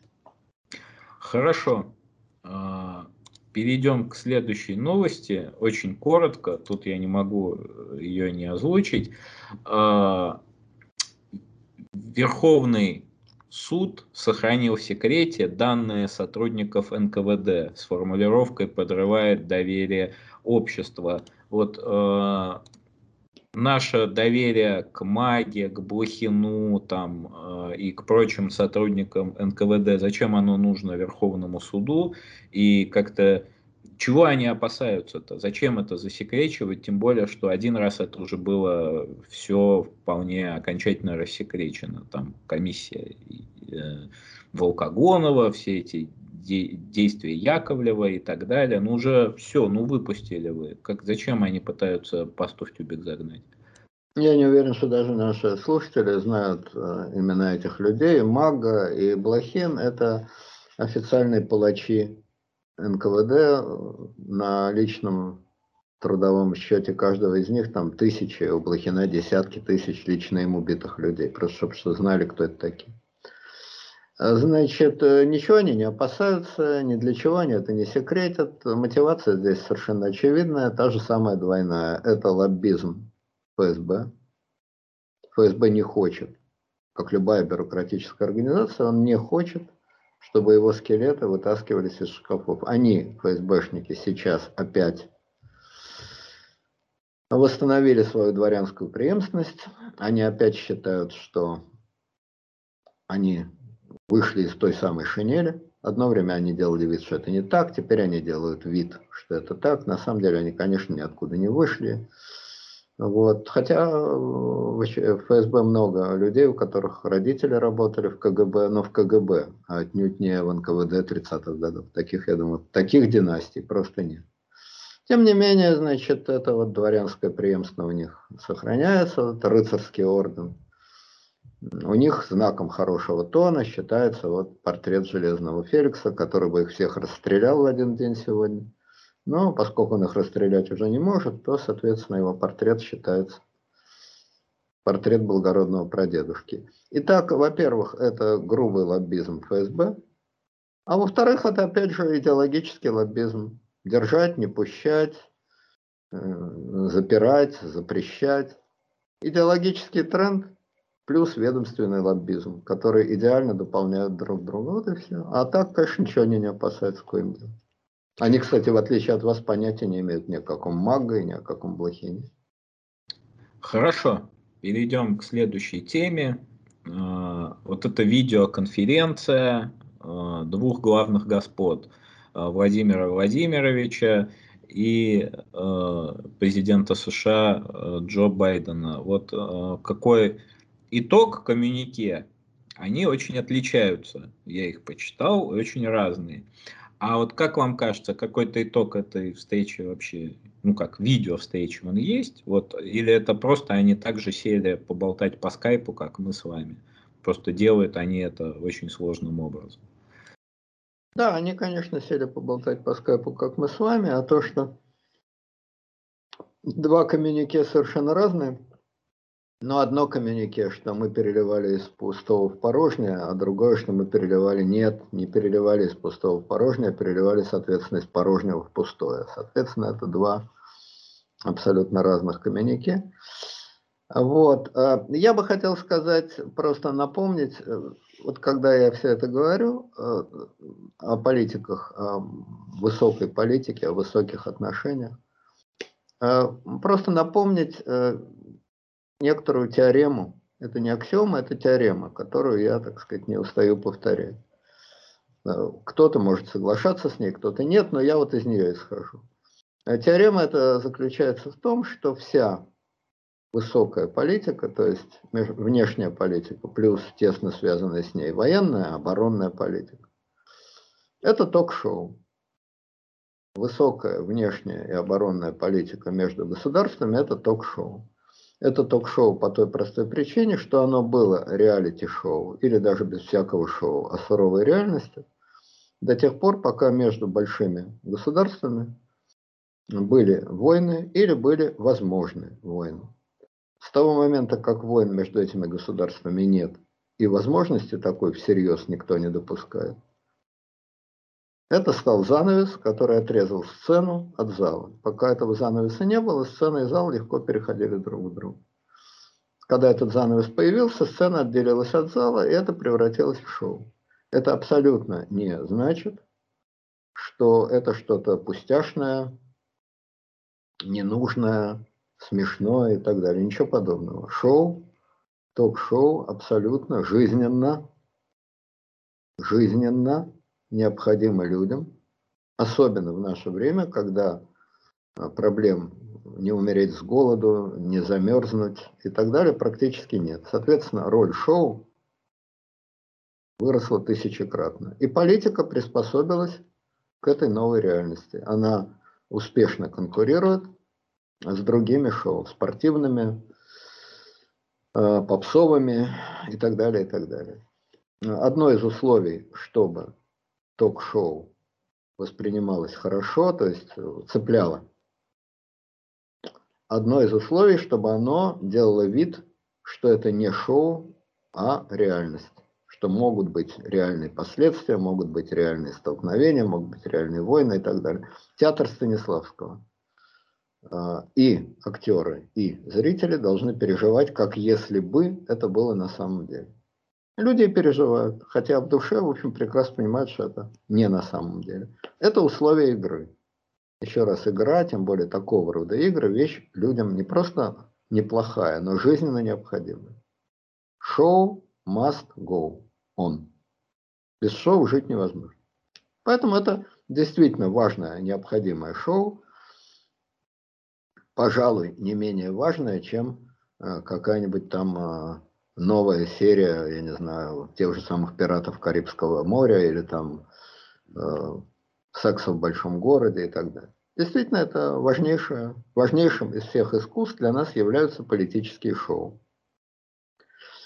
И когда, значит, э, этот самый Киса и Остап э, договариваются о ремонте провала российско-американских отношений, чтобы не слишком проваливался, и, значит, э, едят вот эту осетрину второй свежести российско-американских отношений, делая вид, что им очень вкусно. Они не только друг другу голову морочат, и не только нам голову морочат, но выполняют важнейшую, полезнейшую социальную функцию.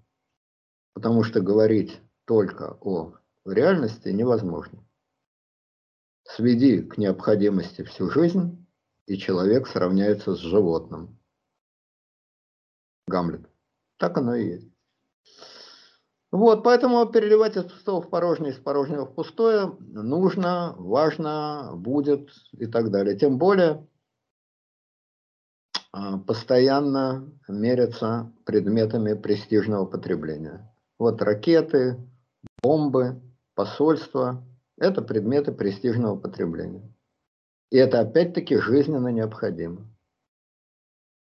Зайдите в дом любого богача, и вы увидите, что 99% предметов, которые там находятся, абсолютно не нужны ни для чего, кроме демонстрации престижного потребления. Вот это и есть дом богача. МИД, Генштаб – это дома богача, который демонстрирует, что он богатый, что у него есть предметы престижного потребления.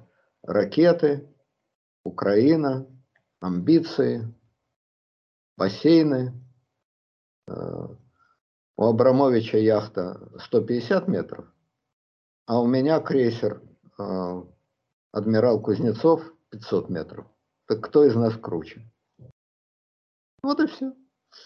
Это вещи вполне, по-моему, очевидные, но, как ни странно, вызывающие постоянное удивление, возмущение, что особенно странно, возмущение и отторжение у значительной части публики. Хотя, по-моему, это всего лишь очевидная э, демонстрация шоу престижа. И, кстати, я, кстати, между прочим, думаю, что они там долго спорили, два часа, на самую важную для них тему. Ведь они же властелины мира.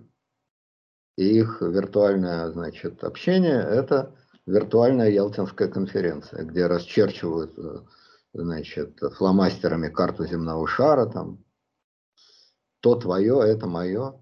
Так вот, кто есть ху? Казалось бы, Путин очевидный Сталин. Черт из два. Байден же Джо? Джо. Как американцы называли Сталина? Дедушка Джо. Дядюшка Джо.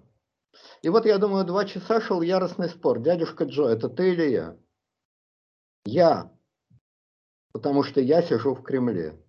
Нет я, потому что я дядя Джо. А я в Кремле. Ты не в Кремле, ты в Сочи. А Сталин никогда не жил в Сочи. А ты откуда знаешь, где он жил? Была у него дача там. А, вот, Кузне. была. Тебя ЦРУ опять обманула. Твое дурацкое ЦРУ тебя опять обманул. Я Джо. Я Джо. Нет, я Джо. Ну хорошо, если ты Джо, то я-то кто? А это твое дело. Хочешь быть Рузвельтом? Не хочу. Не хочу, я старый, он на инвалидной коляске ездил. Меня при этой мысли колотун бьет. Ну будь Черчиллем, он до 90 лет дожил. Тебе еще ого-го, сигары курил. Но Черчилль, он же вроде англичанин. Ну и что? Какая разница? Их же было трое, а нас двое. Будь Черчиллем и, э, ну просто Черчиллем. Если тебе не нравится Рузвельт, будь Черчиллем. А я буду Джо. Ну я тебе так и буду говорить. Джо. Нет, говори мне Владимир. Почему Владимир? Ты же Джо. Ну вот я думаю, что вот такого рода содержательная беседа а, вполне могла иметь место. И, значит, э, вывод э, несколько неожиданный, хотя очень логичный из этой беседы, когда, значит, э, Байден объявил, что он хочет собрать саммит четырех главных стран НАТО вместе с Путиным. Но это же Аркадий Райкин. Дайте мне справку о том, что мне нужна справка, о том, что мне нужна справка для того, чтобы я мог получить справку. То есть саммит нужен для того, чтобы создать новый саммит, который приведет к появлению нового саммита, который породит следующий саммит и так далее, и так далее. И так далее. Жизнь. Это называется жизнь. Жизнь высших бюрократов. Жизнь без начала и конца. Нас всех подстерегает случай. Над нами жребий неминучий или ясность Божьего лица. Блок. Жизнь. О, любовь без конца и без края, без конца и без края мечта. Узнаю тебя, жизнь, принимаю и приветствую звоном щита. Я думаю, что эти слова Путин произнес, когда по окончании этой содержательной беседы к нему впорхнула Кабаева или не Кабаева, а какая-нибудь знаменитая балерина из Большого театра. Узнаю тебя, жизнь, принимаю и приветствую звоном щита. Так что я считаю, что шоу вполне, вполне удалось. Два пожилых джентльмена вполне колоритно и содержательно друг с другом поговорили и явно чувствовали себя в этот момент не менее, чем действительно дядюшкой Джо и стариком Винни. Только кто из них Винни-Пух, а кто, значит, э, дядя Джо, это вот предмет следующих саммитов. Будет выясняться в ходе следующих напряженных саммитов. Ну а проблема войны с Украиной, если кого-то эта проблема по-прежнему сильно занимает, волнует, и люди действительно боятся войны с Украиной или нападения Украины на Донбасс или нападения России на Украину, то мне кажется, что это тоже э, серьезная тема, которую, безусловно, стоит обсудить. Но это должна быть отдельная передача. Я ради такого случая даже попробую где-нибудь занять мундир хаки. И в нем, я думаю, тему войны России с Украиной обсуждать будет гораздо удобнее. Можно позвать а, Бабченко на эту передачу, можно а, Евгения Киселева, можно Дмитрия Киселева. С ними разговор, я думаю, получится острее, живее, скажем так. Я люблю тебя, жизнь, и хочу, чтобы лучше ты стала. Вот. Я люблю тебя, шоу, и хочу, чтобы смешнее ты стала. Это я полностью. Перейдем к следующей теме. А, совет по правам человека. А, во-первых, помимо того, что там самой яркой звездой и режиссером Совета по правам человека стал Александр Николаевич Сакуров, вот он отлично срежиссировал все свое выступление, так скажем, талант режиссера, он же в чем проявляется? В том, что он может извлечь из актера эмоцию вот из актера Владимира Владимировича он эмоцию, по-моему, извлек, потому что Владимир Владимирович пунцовый, такой я уж грешным делом вспомнил сеньора Помидора. Вот. А потом Александр Николаевич взял актера второго плана, не менее важного, Рамзана Ахматовича Кадырова, который назвал его как-то «не доверяя этой морде» или что-то в этом роде. Трус. Вот, Трус. да трус, который не посмел называть мое имя.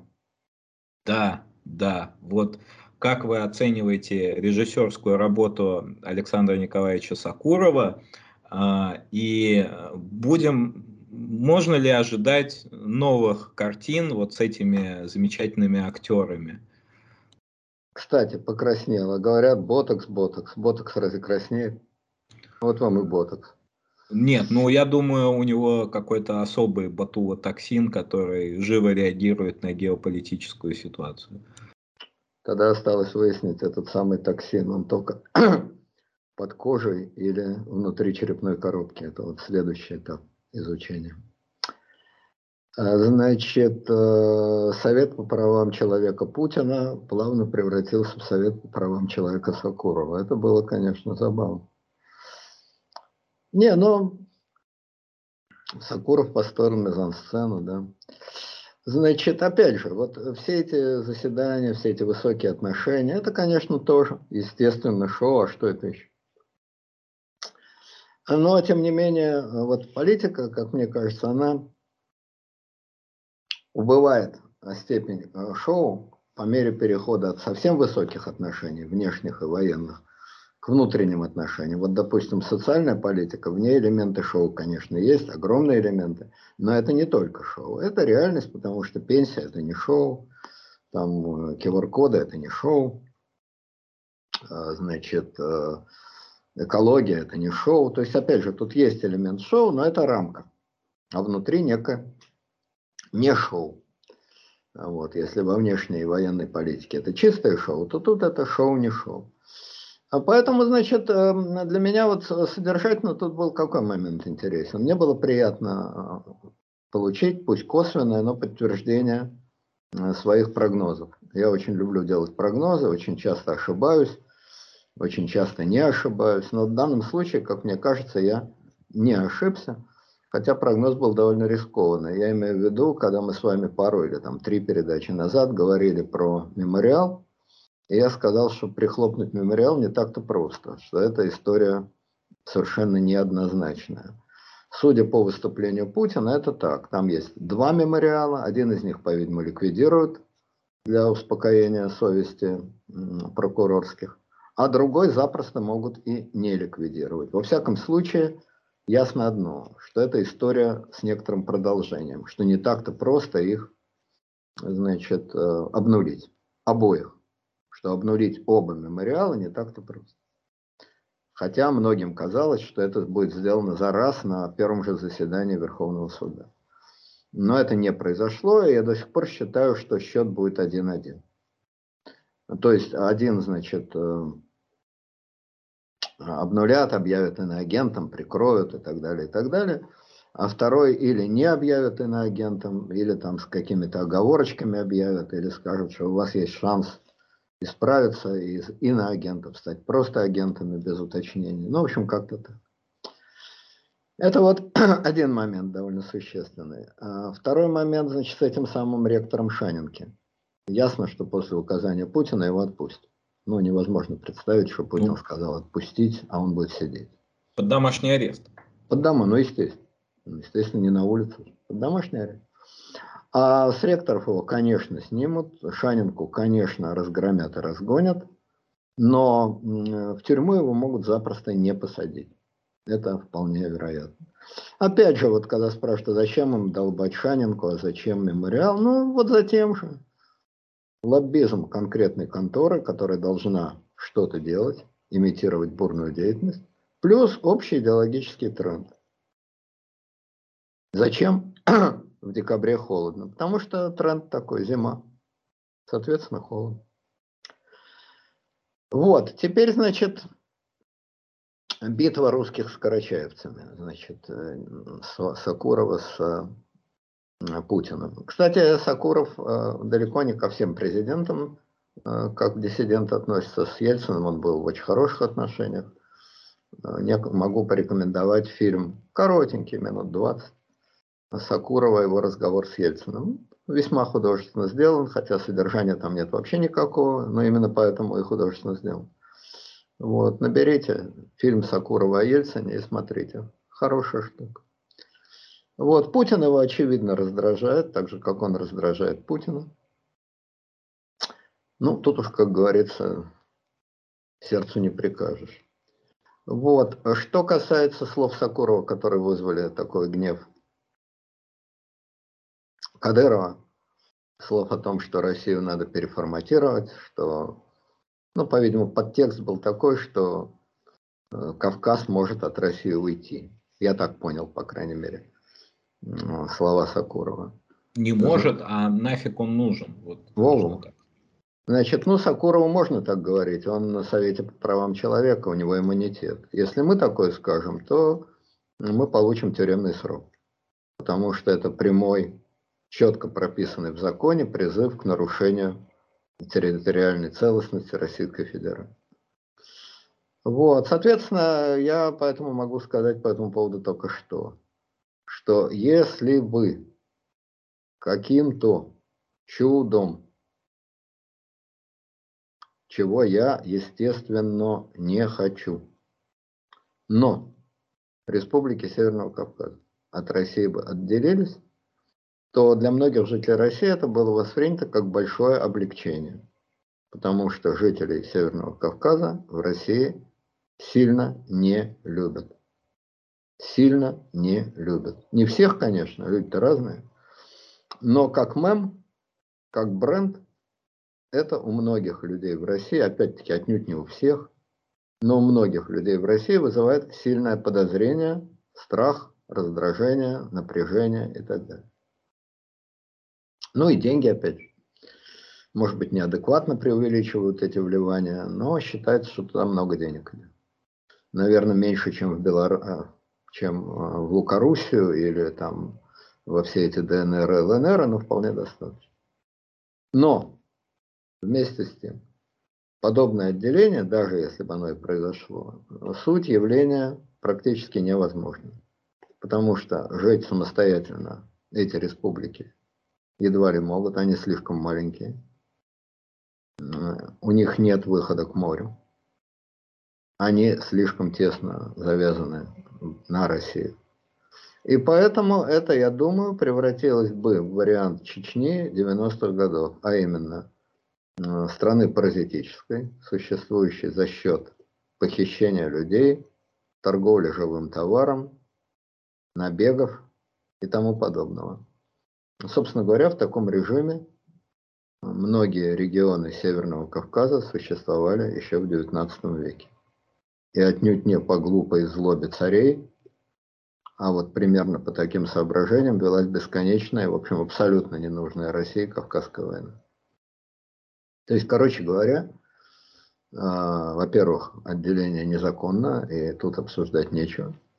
Как лояльные граждане России мы даже обсуждать это не можем. А во-вторых, если бы такое чудо произошло, то как бы кто бы к этому не отнесся в России, но объективно это привело бы к длинной череде терактов, конфликтов, преступлений и в конечном счете Кавказской войне 2, в ходе которой все бы вернулось на круги свои. Так что нравится, не нравится, чемодан без ручки, чемодан с ручкой, но как говорится, скованы одной цепью. И разодраться тут практически невозможно. Вот. Ну а в целом, то, что Путин немножко пел Лазаря, а на этой, значит, встрече с членами Совета, это, я думаю, сигнал неплохой, нехороший, никакой, никакой, конечно, э, оттепели при Путине не будет в принципе, потому что он растает в ходе этой оттепели, он первый растает. Сейчас я... Да, я, я просто хотел сказать, о чем конкретно а, он говорит. Договорите, я потом скажу. Вот, э, при первой же оттепели он просто растает, он на это никогда не пойдет. Но некоторое пространство, а, значит, игры он себе сохраняет. Он не хочет быть Лукой. Это совершенно понятно. Так же, как он сохраняет себе пространство игры в шоу с западными странами. Я думаю, что Путин был бы счастлив абсолютно, если бы состоялась эта э, конференция с четырьмя странами НАТО. Это было бы действительно счастье. Большое человеческое счастье. Опять-таки, едва ли из этого получился бы детант по-брежневски, совещание о безопасности и сотрудничестве в Европе и так далее, и так далее. Это маловероятно. Но шумное переливание с пустого в порожнее, крайне пафосное переливание, это было бы действительно счастье. Ну и кроме того, уходя от тематики Совета по правам человека и возвращаясь к истории с НАТО, Я думаю, что одна тема для переговоров действительно очень важная и очень реальная.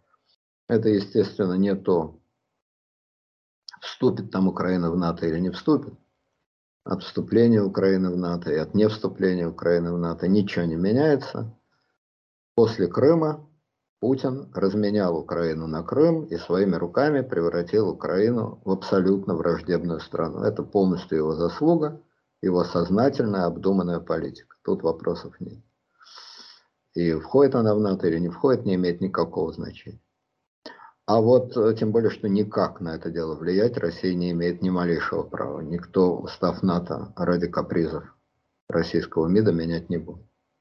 А вот что действительно имеет большое практическое значение и для НАТО, и для России, это, конечно, соглашение о неразмещении ракет, тем более ракет с ядерными боеголовками на территории не только Украины, но и на территории Польши.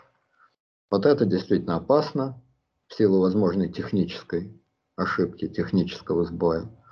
Это реально опасно и для э, Украины, и для Польши, и для России, и для стран Европы. Поэтому переговоры на эту тему, мне кажется, были бы полезны. Хотя никакого детанта, естественно, не будет. Западу позарез необходимо огородное пугало в виде Путина. Путину позарез необходимо огородное пугало в виде Запада. Огородное пугало договариваться о разрядке друг с другом не могут. Не такая у них анатомия. Вот. А пространство игры в кошки-мышки со всякими там советами по правам человека, оно у Путина есть. Он его сохраняет, и хорошо, что сохраняет. Да, насчет пространства игры. А, он призвал внимательно разобраться в ситуации с пытками в российских колониях – якобы Совет Федерации уже начал работу по изменению профильного законодательства, в том числе по закреплению в законе состава преступления по статье пытки. А, согласился, что подследственных часто сажают за решетку неоправданно. Прямая речь, есть другие меры пресечения, которые должны работать а, заявил, что попросит Верховный суд проанализировать нормы превышения пределов самообороны, по поводу QR-кодов он сказал, прежде чем решение о QR-кодах будет введено, его надо тщательно проработать. Ну, логично, что все остальные решения, видимо, не надо тщательно прорабатывать. Их и не прорабатывают. Да. А, в законе об этом, а вот тут уже немножко с другим знаком. В законе о бытовом насилии нужно учесть озабоченность возможным вмешательством в жизнь семьи. Ну, лупит муж жену, ну что вмешиваться-то? Милые бронятся, только тешатся. Владимир Путин. А, ну и также Путин поддержал введение запрета на вылов китообразных культурно-развлекательных целях. То есть бьет, значит любит, не относится к китам, относится только к женщинам. Вот китов трогать нельзя. Вот такой итог встречи. Ну что ж, я считаю, что Совет по правам китов работает вполне успешно, секция китосекция работает, значит, вполне успешно. Интересно, кто конкретно представляет китов в этом совете? Человекообразных китов. Кто у нас представляет человекообразных китов? Это было бы любопытно узнать. Вот, но в принципе, как вы понимаете, все это словоблудие ничего не означает вообще от слова совсем. То есть это все можно выворачивать в любую сторону, поскольку это все речь словоблудия в чистейшем незамутненнейшем виде. Но, тем не менее, место для словоблудия э, Путину очень даже хочется иметь, очень даже хочется сохранять. И это совершенно, по-моему, нормальная и правильная тенденция. Люди при деле все чем-то заняты. Вот, так что, как говорится, горячо приветствую. Кстати сказать, кстати сказать, вот эта дискуссия с Сакуровым, она ведь интересна еще в одном отношении. Она говорит на самом деле, как и многое другое, она говорит, по-моему, э, вот Сакуров, он же как режиссер, как художник, он чувствует эстетику очень хорошо. Она говорит об эстетике загнивающей, уходящей, доживающей власти. Вот э, бодрая, растущая, энергичная, агрессивная, брутальная власть она, во-первых, таких дискуссий не предполагает, а во-вторых, у школе такие дискуссии возникают, то там есть что ответить Путину. То есть не, не возразить Путину, а у Путина есть что энергично и драматично ответить. Но поскольку сейчас мы находимся, а, очевидно, в ситуации э, загнивания путинской системы, в ситуации ее очевидного полураспада, это типичная для России ситуация. Это Александр I 1820-х годов. За что его Пушкин так ненавидел? Многие говорят, что Пушкин так ненавидел Александра I? Ну, потому и ненавидел, что скучно было. Скучно. Скучно девушке. Аракчеевы, Магнитские. Тоска. Тоска Анфис, тоска Раис. Вот это очень было заметно. И Властитель. даже когда... А? Властитель, властитель слабый и лукавый, щеголь плешивый, враг труда, нечаянно пригретой славой, над нами царствовал тогда Александр Пушкин, 2021 год. Вот, про Александра Романова. Значит, э, загнивающая, осыпающаяся, загнивающая система. Абсолютно то же самое. Это, конечно, Сталин эпохи 49-53 э, годов. И степень загнивания сталинизма была видна потому, что он пытался, отчаянно пытался опять. Царь велел себя раздеть, два раза перекрестился, бух в котел, ничего не вышло. Пытался устроить и еврейское дело, и перетрясти политбюро, и то, и все замыслы неистовых хирургов и размах заплечных мастеров. И мастера вроде под рукой, и хирург на месте. Ни черта не получалось. Пшик, Это вы... пшик, пшик, пшик. Это вы под мастером Семена Денисовича Игнатьева подразумеваете? Ну, если Сталин в нем разглядел Ежова, ну, это что-то у Сталина уже зрение минус 50 было. Так а я о чем и говорю. Загнивающая система. Загнивающая. А что ты Абакумова снял? Чем он тебе не угодил? Ты хотел делать по известным лекалам. Рука поднимается, это вот э, Толстой так описывает Наполеона, зря совершенно, так сказать, к Наполеону это ну никак не относилось. Что он, дескать, рукой машет, а рука падает бессильно. Ну где же то Наполеона рука падала бессильно? Это Лев Николаевич из патриотических чувств малость преувеличил, мягко говоря. Вот. А у дядюшки Джо падало бессильно. Замах, рука не та, глаз не тот, по ним и характер пора укорачивать. А укорачивать характер он не мог. И на его надгробной плите, значит, можно было высечь те слова, которые по поводу Паниковского. Значит, э, Михаил Самуэльевич хотел жить за счет общества, а общество этого не хотело. И поэтому он умер, потому что имел вспыльчивый характер. Вот так оно и получилось. Вот, значит, незаметно превратился из Остапа в Паниковского. Сам же человек этого не замечает никогда, это постепенно происходит. Брежнев образца 80-82 годов.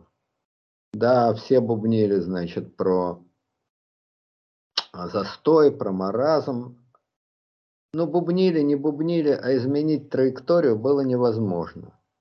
И не потому, что он был такой слабый, больной, бессильный. Рузвельт тоже был больной и бессильный. На каталке ездил, а Брежнев сам ходил. Поэтому физическая болезнь, а Александр I был вообще молодой, цветущий, здоровенный мужчина. Физическая болезнь и болезнь системы, они могут не совпадать. Я уверен, что крупнейший, значит, э, терапевт Соловей все-таки не прав, и э, Владимир Владимирович абсолютно здоров и проплывает в день по 30 бассейнов с 30 девушками в ту сторону, в эту сторону. Никаких проблем.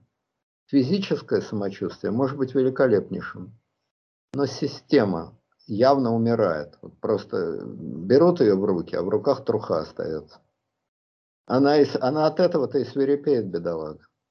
Потому что ей хочется самой себе и другим показать, что не, мы еще ого-го, мы еще только подойди, мы вам тут такое. А в итоге пшик, пшик, пшик, вот она пшикает, пшикает. А кроме пшикания ничего не получается. Это типично для всех э, авторитарных систем, а в России, я говорю, ну, это первое, что сразу приходит в голову, это четвертый случай. Четвертый. Вот. И Сакуров это, конечно, как режиссер э, хорошо чувствует. Поэтому, как справедливо подметил руководитель одной маленькой, но гордой республики, его имя режиссер называть опасается, а имя Путина не опасается и правильно делает. Да, это, знаете, вот слова Николая Первого, легендарные, которые он сказал своему сыну Александру II, «Полк оставляю тебе не в порядке». Вот. Да, с полком есть проблемы. Ну, что с полком? Полк, значит, сидит под Смоленском. У кого одной орган отморозили, у кого другой. Холод. А когда холод кончится, пойдет грязь. И они в этой грязи должны из-под Смоленска, значит, да. назад вот вертаться.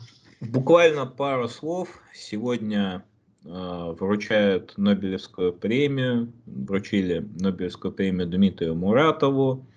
Э, его речь яркая. Э, там он заступился за мемориал, э, поговорил о памятнике к столетию Андрея Дмитриевича Сахарова. Вот, в общем, он, э, как сказать, вот Сакуров это такой режиссер отечественного кино, а Дмитрий Муратов как бы срежиссировал такое хорошее шоу уже на Западе. Ну, примерно того же содержания, только за исключением Кавказа, но тут все-таки фильмы разные.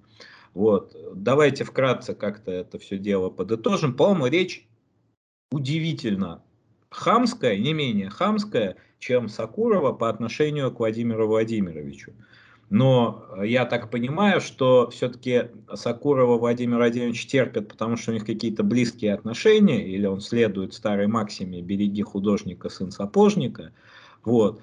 А Дмитрий Муратов, ну, как-то тоже такой очень-очень-очень яркий. Может быть, он как-то не по чину это выступил. Но речь мне очень понравилась. Надеюсь, что ничего за это никому не будет. Я уверен, что ничего не будет, потому что не за что.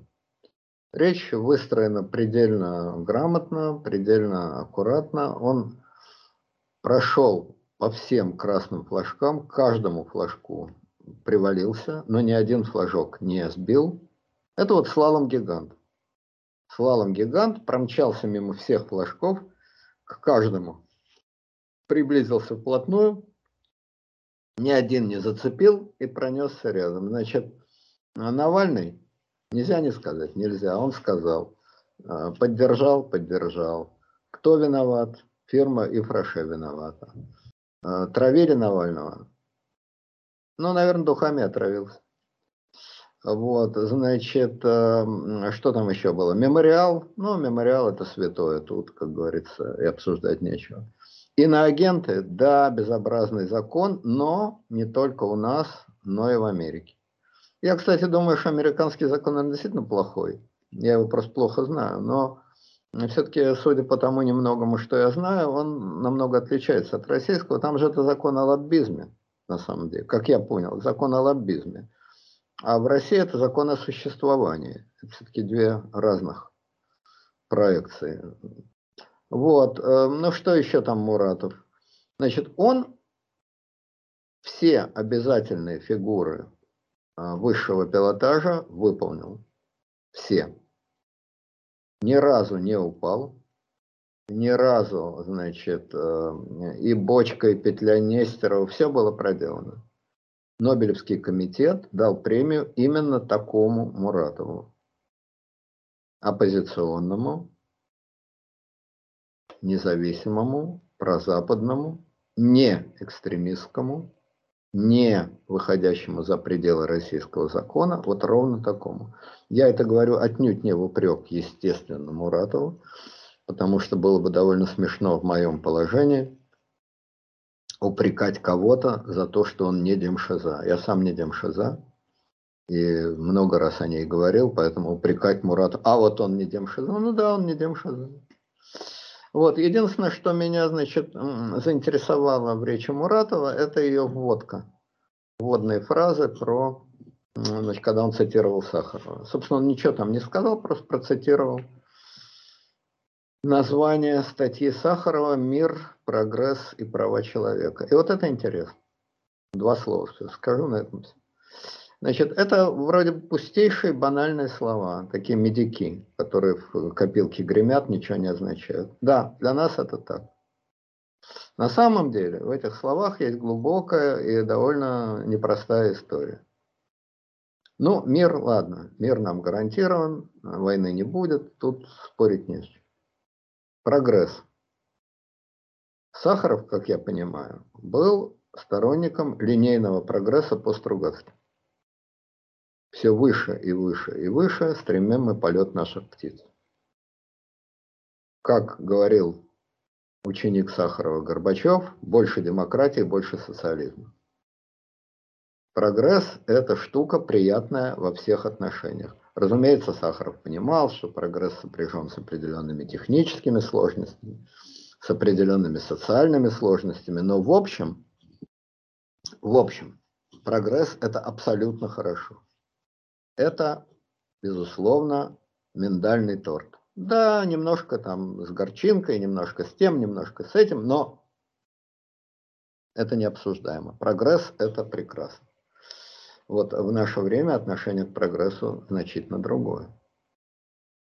Если под прогрессом понимать ускорение технических изменений, информационных изменений и так далее, то совершенно не факт, что для большинства населения Земли, по крайней мере ныне существующего, это сулит особенно приятные перспективы. И уж тем более совершенно не факт, что это сулит только приятные перспективы.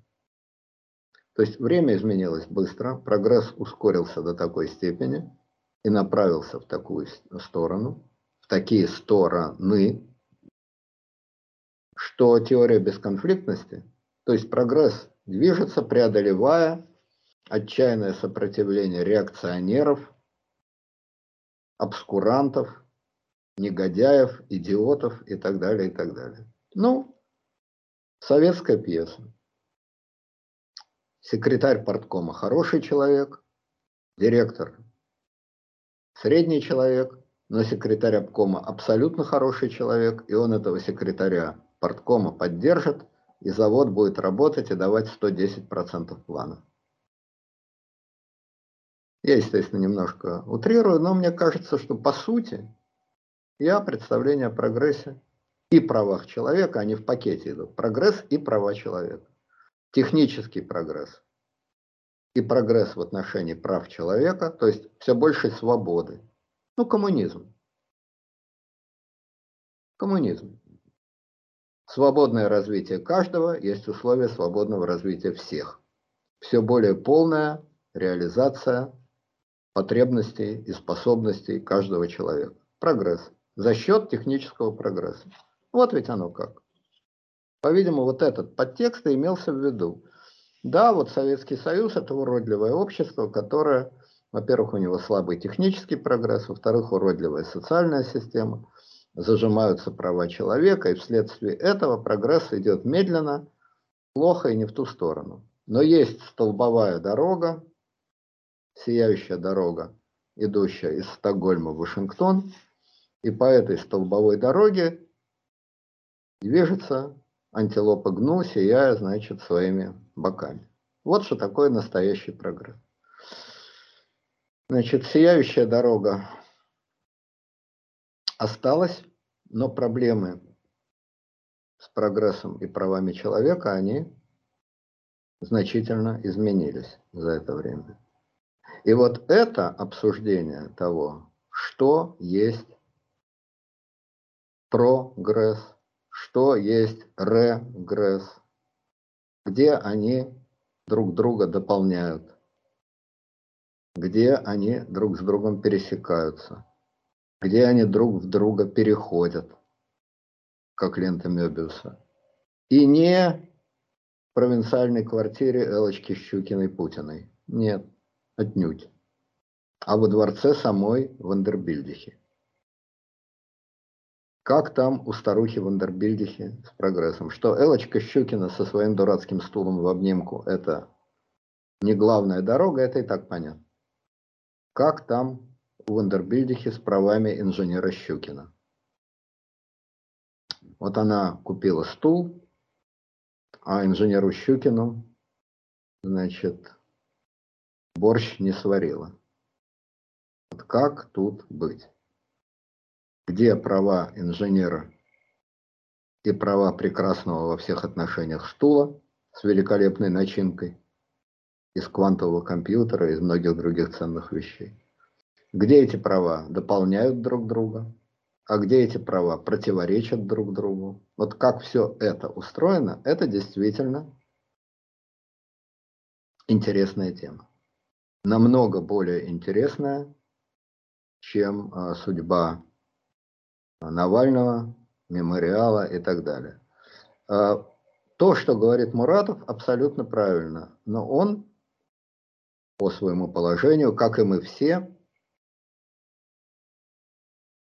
борется с паутиной XIX века. Вот э, в углу квартиры висит грязноватая, слабоватая, плохо пахнущая паутина. И эту паутину надо как-то сдирать.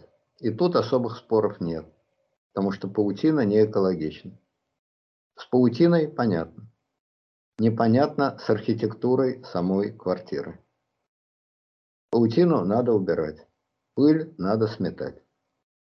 А вот как построена сама квартира, сияющий город на холме, здесь, конечно, есть, мне кажется, проблемы. Но, естественно, не мне и не Муратову э, их решать. А вот кому их решать, вот этого не знаю ни я, ни Муратов, не боюсь никто, включая самого короля Швеции. Вот такой спич я бы произнес. А поскольку я бы его произнес, то из этого следует, что мне Нобелевскую премию, пожалуй, и не дадут. Вот такая история. Хорошо.